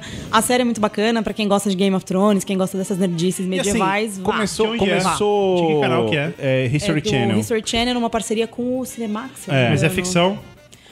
É, ficção. É, é- é ficção, é, é uma é, história dramatização. romanceada, Tá. é uma dramatização. O Ragnar é, um- é uma figura histórica do, do- enfim, dos, Dos vikings. dos vikings e é, realmente ele foi o cara que expandiu, que levou ali pra onde hoje é a Inglaterra, etc. Mas é romanceado, claro, né? Tipo, ele é um cara incrível. No, Mas é, mas é bem legal porque os vikings, eles têm essa imagem mundial de tipo, ah, um monte de, de alemão de capacete com chifre, e não é nada disso, Não, né? não. E a série mostra o lado bem bacana. E assim, eu achei o primeiro, o primeiro capítulo um pouco arrastado. Mas depois vai. É, no segundo pra frente foi incrível, bem legal, assim. tá é. bem legal. E eu não vejo a hora de alugar pra ver o quarto. Alugar. Enfim. Então, Vikings é a segunda coisa. E a terceira coisa para manter o nível de porrada é roller derby. Se vocês puderem, acompanhem o roller derby. A gente tem times é, aqui em São Paulo. Você compete? Eu não, com- eu não, não. Eu sou da Liga de Torcedoras de roller derby. Não, eu vou lá ver minhas cara. amigas. Eu sou Vamos lá, explique o que é esporte. Roller- vamos falar do roller derby. Meninas, depois eu quero eu meu conhe- cachê. Eu conheço uma menina É, que pratica isso. eu então, tenho mas- algumas mas amigas explica É que lá. muito fazem. legal. Não, peraí, peraí. É muito então legal. vocês É- é dois é melhor sabem o que é isso. É, eu Só sei. eu não Você sei o que é isso. Você não Legal, sabe. bacana. É, aqui em São Paulo tem um time que é o Ladies of Helltown. Vocês podem procurar no Facebook, depois eu mando o link para vocês colocarem. É, o, o roller derby é um esporte sem bola. É um esporte praticado só por mulheres. É, são. Em linhas gerais, são mulheres de shortinhos se batendo sobre patins. Então, parece bom. Vocês podem pensar que parece bom. Né? Fala, Guga. Como isso pode ser ruim? Mas é um esporte bem bacana. É, você pode ser magrinha e praticar, você pode ser gordinha e praticar, você pode ser baixa, alta. Tem que saber andar de patins. Você não precisa saber andar de patins porque elas te ensinam. Eu tenho amigas que não tinham ideia de como parar em cima de um É. E- e patins e, onde- e aprenderam. onde é? É, elas treinam em alguns lugares, tem treino no Ibirapuera, tem treino também num clube ali na região da, da Santa Mas tem uma Cecília. pista? É, são quadras. Eles, elas precisam de uma quadra plana, Ah, bem, Não, mas bem rola, e porrada, é isso? Tipo, Rola. você bate? Rola porque basicamente tem um grupo de meninas que precisa segurar uma outra menina que tem que ultrapassá-las pra fazer ponto. O ponto é feito quando esse primeiro grupo é ultrapassado pela menina do São, outro time. se eu não me engano, são quatro patinadoras de cada time e uma delas é a que marca pontos. As outras são só defensoras. E elas Então, têm que evitar que a menina vez- passe. e é Tipo um e- curling humano, cara. É, não, e aí. Tipo um curling humano. Não, não, é, é numa pista. Muito bom. É uma pista oval, Era é uma um pista circuito circular. oval. Era uma pista circular. Então ela fica dando voltas e cada vez que ela dá uma volta no outro time, ela marca um vai, ponto. velho, bote humana. Em, em linhas gerais é mais ou menos isso, mas é, é um esporte bem legal. Tem é um, bem- filme, tem um filme que fala sobre isso. Tem, chama Garota Que Fantástica. foi dirigido pela Drew Barrymore. É, com a Drew Barrymore Que é e muito a, divertido. a Juno, que eu sempre esqueço o nome. Como é que ela chama? Bonitinha? Pequenininha? Faz É, Juno? É, Ai, fugiu o nome dela, caceta. Olha os nerds tudo esquecendo as coisas. Enfim, a gente vai Mas essa o Merigo tá aqui querendo falar sobre esporte. Ele falou que enquanto o Palmeiras não tiver um time disso, ele não vai dar, dar atenção. É um esporte novo, mas dele- que vale, vale bem a pena assim, ser acompanhado. É divertido, faz bem pra saúde. é- tem várias meninas, gente. Vamos lá fui, prestigiar. eu ainda não fui ver o jogo, meu. Eu, eu, eu, eu Tem um torço calendário pra que seja ainda um mais legal que hockey sobre a grama feminino. É mais legal do que rock sobre grama feminino. Ah, não sei não. As últimas Olimpíadas quase tive um ataque. É que tem Las Leonas, né, no rock Muito sobre bom. grama Não, feminina, não eram só as leonas. Tinha, tinha o time da Inglaterra, tinha o time da Nova Vocês não Zelândia. tão vendo agora, o mas- o time da tá Noruega, meu. aqui. Assim, Tá- muito tá bom. E eu, eu, eu falo isso, eu falo isso assim com uma, com uma liberdade, porque como vocês bem lembraram aí do, do, do, do Ragnar aí, eu às vezes ouço da minha namorada quando eu quero assistir 300, que aqueles são os 600 de Esparta. Então, assim, Ok. então, tipo, beleza, po- é, assim, é tudo uma troca. Então Não, eu posso falar bem, muito gente. bem de hockey. Podemos- podemos achar mas é um pessoas esporte- bonitas. Não, é um esporte Então, fascinante. tem é um site onde a gente pode ver o calendário. Tem um Dá site, tem um site. Eles não têm ainda, elas ainda não têm um calendário de jogos, porque são poucos times, mas a liga tá crescendo, então a ideia é que quando tiver bem grandinha comece a ter realmente é, jogos regulares. Mas tem campeonato brasileiro, Muito tem legal. campeonato internacional, Demais. é muito bacana. Muito bom. Guga, venha com seu absurdo que eu já li na pauta. Cara, não tem nenhum absurdo ali. Eu prometi, eu Meu prometi no- na, na semana passada que eu ia que o meu qual é a boa dessa semana seria a vida e obra do grande ator, brilhante ator Nicolas Cage. Cara, sério, assim, esse, esse programa. eu não sei o que dizer. A gente demorou 57 edições pra construir uma audiência que nos respeita. Você não pode. Não, é que você fica falando mal do Nicolas Cage, você fica falando isso, ah, comparando como se fosse um, um- um padrão de coisas. Não, o Nicolas Cage entrou numa draga. Ele Nicolas fez bons Cage filmes é e um- de repente acabou. É não um é que de brilhante repente ator. acabou. Ele, ele não nega roteiros. Olha, é o seguinte, Ele faz simples, qualquer. é ele é simples tipo o assim. Michael Caine da nova geração. É, é o que eu falo, cara. Nome no SPC leva o nego a tudo. É isso cara. aí. Porque o Michael Caine fez a, a mão, né? Lembra aquele filme da mão assombrada? Foi o Michael Caine, cara. Aquele, aquele ator inglês incrível, ganhador de prêmio. É o Michael Caine. Tá vendo? Vai, Guga, balburdi. ó, Nicolas Cage é, fez filmes brilhantes, como a gente sabe, né? É, n- não dá pra falar todos, porque seriam... Você quer- você pode começar um falando sobre A gente Nicolas podia Cage. fazer um braincast só sobre o Nicolas Cage. Vai lá, começa falando sobre a origem dele, o tio dele. Não, eu não, eu não vou falar tudo isso. Eu, eu quero só explicar pra vocês, por A mais B, a genialidade do Nicolas Cage. Tá. Meu filme preferido do Nicolas Cage chama Um Homem de Família. É um conto de Natal, aquele conto de Natal clássico do, É bom. do, Do Uncle Scrooge. americano. É, mas quem é mais bom, mas, o, mas o melhor ator nesse filme não é ele, é o, é o negão lá, o Don é- Cheryl. Sim, sim, ele é muito bom também. É, e esse filme, ele é muito bom pra representar toda... Pra mim não é Natal se eu não assisto esse filme e Esqueceram de Mim. Ah, então Mas- você gosta do espírito do Natal passado, presente futuro essas sim, baboseiras? Sim, sim, é Tá. esse conto. E esse filme é, é muito bom, mas não é o melhor, pra mostrar a genialidade do Nicolas Cage. A genialidade do Nicolas Cage tá o seguinte: quando você fala do- de outros grandes atores, é, também no nível dele, como, sei lá, o Robert De Niro. Também no nível. O dele. Paulo Vilhena. Quando você eu- fala de outros grandes atores, Eu, não- eu não sei o que dizer. Esses eu não grandes atores- nesse momento. esses grandes atores fazem uma coisa muito comum, muito normal pra atores, que é interpretar vários personagens. Certo. O Nicolas Cage só interpreta dois. Ah. É o Nicolas Cage bom e o Nicolas Cage mal. Bom, que bom, E, e Chris. com isso, ele consegue fazer todos os. Pensa bem. Você acha isso foda? O Christopher É foda. Walken interpreta um só. É foda. Christopher Walken. Tá bom, mas peraí, Vamos olha falar só. de John Wayne, que, que interpretava com chapéu e sem chapéu. Sim, Tinha olha dois só. personagens. Em Um Homem de Família, Clint o Nicolas Eastwood. Cage começa. Bom, o Nicolas Cage mal, ele tem os olhos arregalhado, arregalados, ele penteia o cabelo pra trás e ele ri assim. ele, ele é espalhafatoso, assim, ele canta, ele fala alto, fala grosso, ele fala, ah, ei, você! Ele, ele- Ele, ele é mal, isso. ele- ele é mal, é. Ele, ele é espalhafatoso. assim, E o bom? Ele, ele é confiante. O bom, ele parece que tá resfriado. Ele tem a sobrancelha baixada, assim, ele, ele fica com uma cara de quem vai espirrar. E ele fala baixinho. Então eu vou te E- fazer e uma ele- pergunta, você e que é ele um tá grande- sempre E, e ele tá sempre com, com uma ruga assim no Tipo o nariz. Homem do Tempo. É, exatamente. Vou te fazer uma pergunta, você que é um grande entusiasta da carreira keidiniana. É, o que falar então de Senhor das Armas? Aí, essa é a parte mind-blowing, entendeu? Porque Que ele tem cara Senhor de bonzinho. Almas- Senhor das Armas, ele interpreta um personagem mal fazendo o Nicolas Cage bonzinho. Eu ia falar do, do é Face Off, genial. do John Woo, que ele interpreta os dois. Genial também. só. Ah, ah, Junto tá com vendo? o John Tá vendo? Eu Travolta, falei pra vocês que é outro vai vocês incrível. Eu ia, eu ia, eu ia justamente isso. entrar nisso que a Gabi falou, porque isso prova, A outra Guga, face que você tá John errado. Isso prova que você tá errado. Ele, faz isso em todos os começa o filmes. Nicolas Cage mal. Ele faz isso até no Motoqueiro E aí, Fantasma. ele Ele, vira é ruim. O Motoqueiro. Fantasma tem ele pegando fogo também, né? que é uma Saulo, outra Saulo, incrível Saulo. interpretação. Todo ator interpreta um personagem em todos os filmes. O Nicolas Cage é o único que no mesmo filme ele interpreta dois personagens e ainda assim é coerente.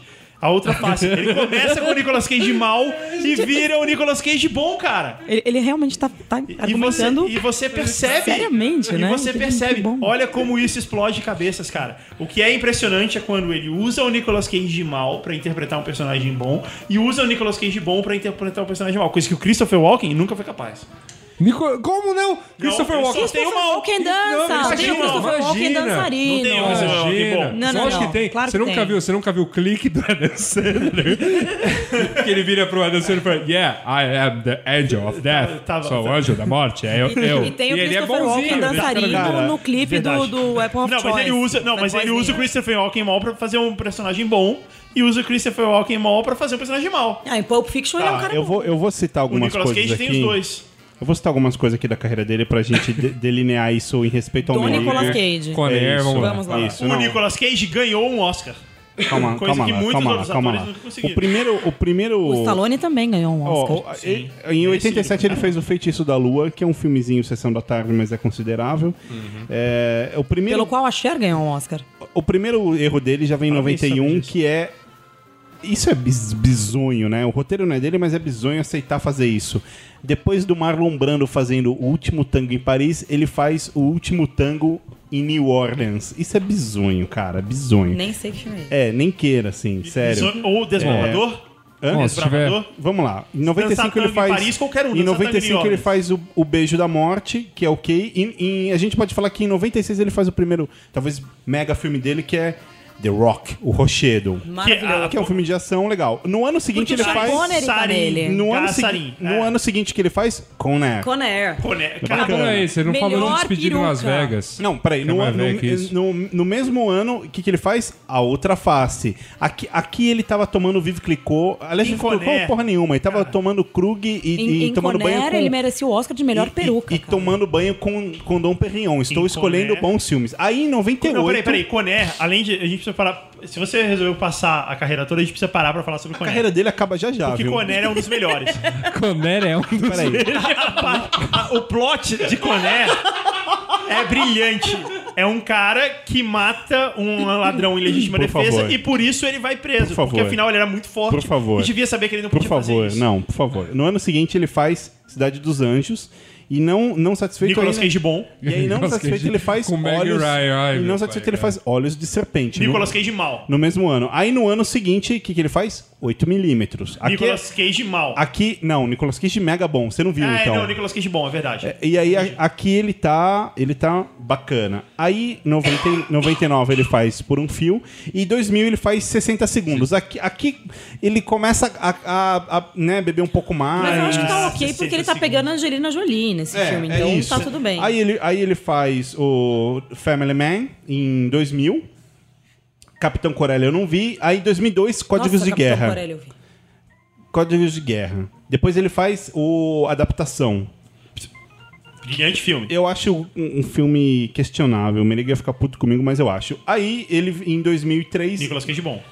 Em 2003 ele faz aquele filme que aqui tem o nome em português de Portugal. Eu não me lembro como é em, em português do Brasil, que é o... O... A filha dele... Ele acha que tem uma filha... Os Vigaristas, o nome desse filme. É, não é, ele, ele tem uma filha. É o Nicolas que- Cage bom ou mal? É o Nicolas Cage otário. Esperto Bom, e aí. bom. Só tem é o dois, bom, bom, é e o mal. bom, É é o o bom bom. ou mal? É o É o otário. bom, é o mal. É, É o bom, é o bom querendo ser malandro. É a mesma coisa. Ah, cara, a- aí, É isso aí. aí ele titubeia de novo. Ele faz o tesouro, que é o. o... A caçada do tesouro Lenda Não, do Tesouro isso. Perdido. Esse filme deixa o código da Vinci no chinelo. Não, você tá brincando comigo. Esse filme é uma bosta. Bom, em tudo bem. 2005, O que não é difícil deixar o código da 20 no chinelo. Porra, cara. Ó, em 2005, ele faz os dois últimos filmes dele e morre, que é Senhor da Guerra e O Homem Nicolas do Cage, Tempo. É, o Nicolas Cage bom fazendo papel de uma pessoa má, que é mind-blowing.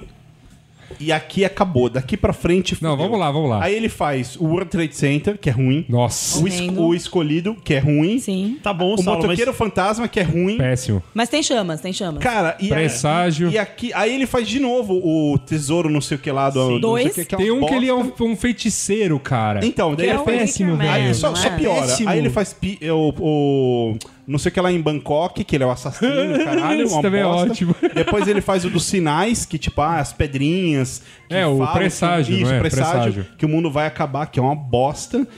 Astro Boy. Você assistiu todos os filmes do Cara, eu, eu tenho uma regra. Eu tenho uma regra que é Tem o seguinte, Nicolas Cage e assiste. Não, minha regra, minha regra é: eu vejo tudo.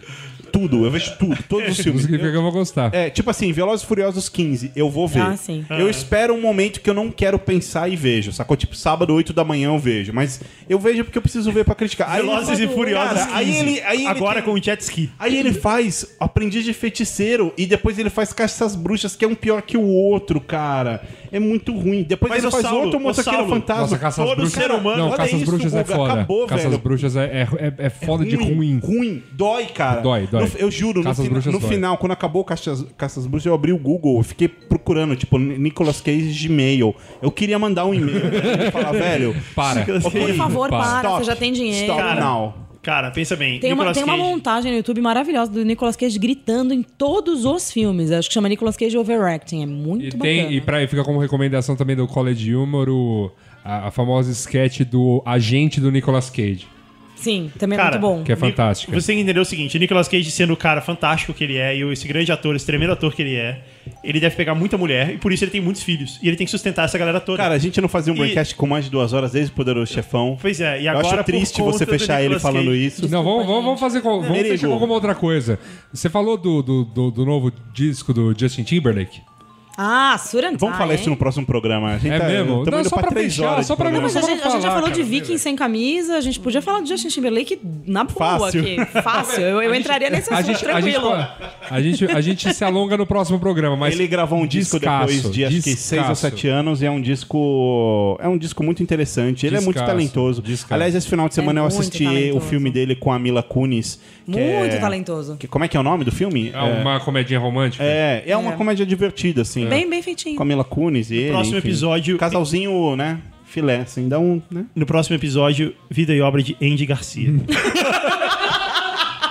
Merigo, você quer falar alguma coisa? Ah, eu sou o Carlos Merigo, esse é o Braincast número 57. Eu sou o Palmeiras. Eu sempre fui fissurado, sou fãzaço de, do, do Palmeiras, certo, Saulo? Perfeito. E a gente vai falar aqui de nada melhor do que Palmeiras? É, adoro isso, Merigo. No próximo programa a gente faz isso. Então vamos ficar por aqui. Então vamos ficar por aqui. Um abraço.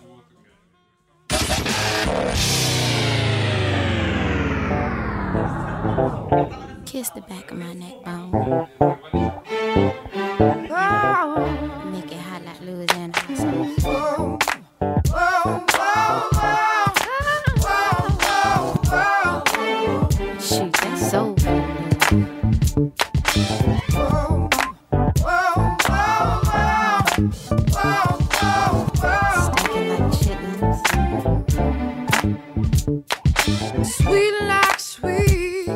potato pie, like collard greens and yams on the side.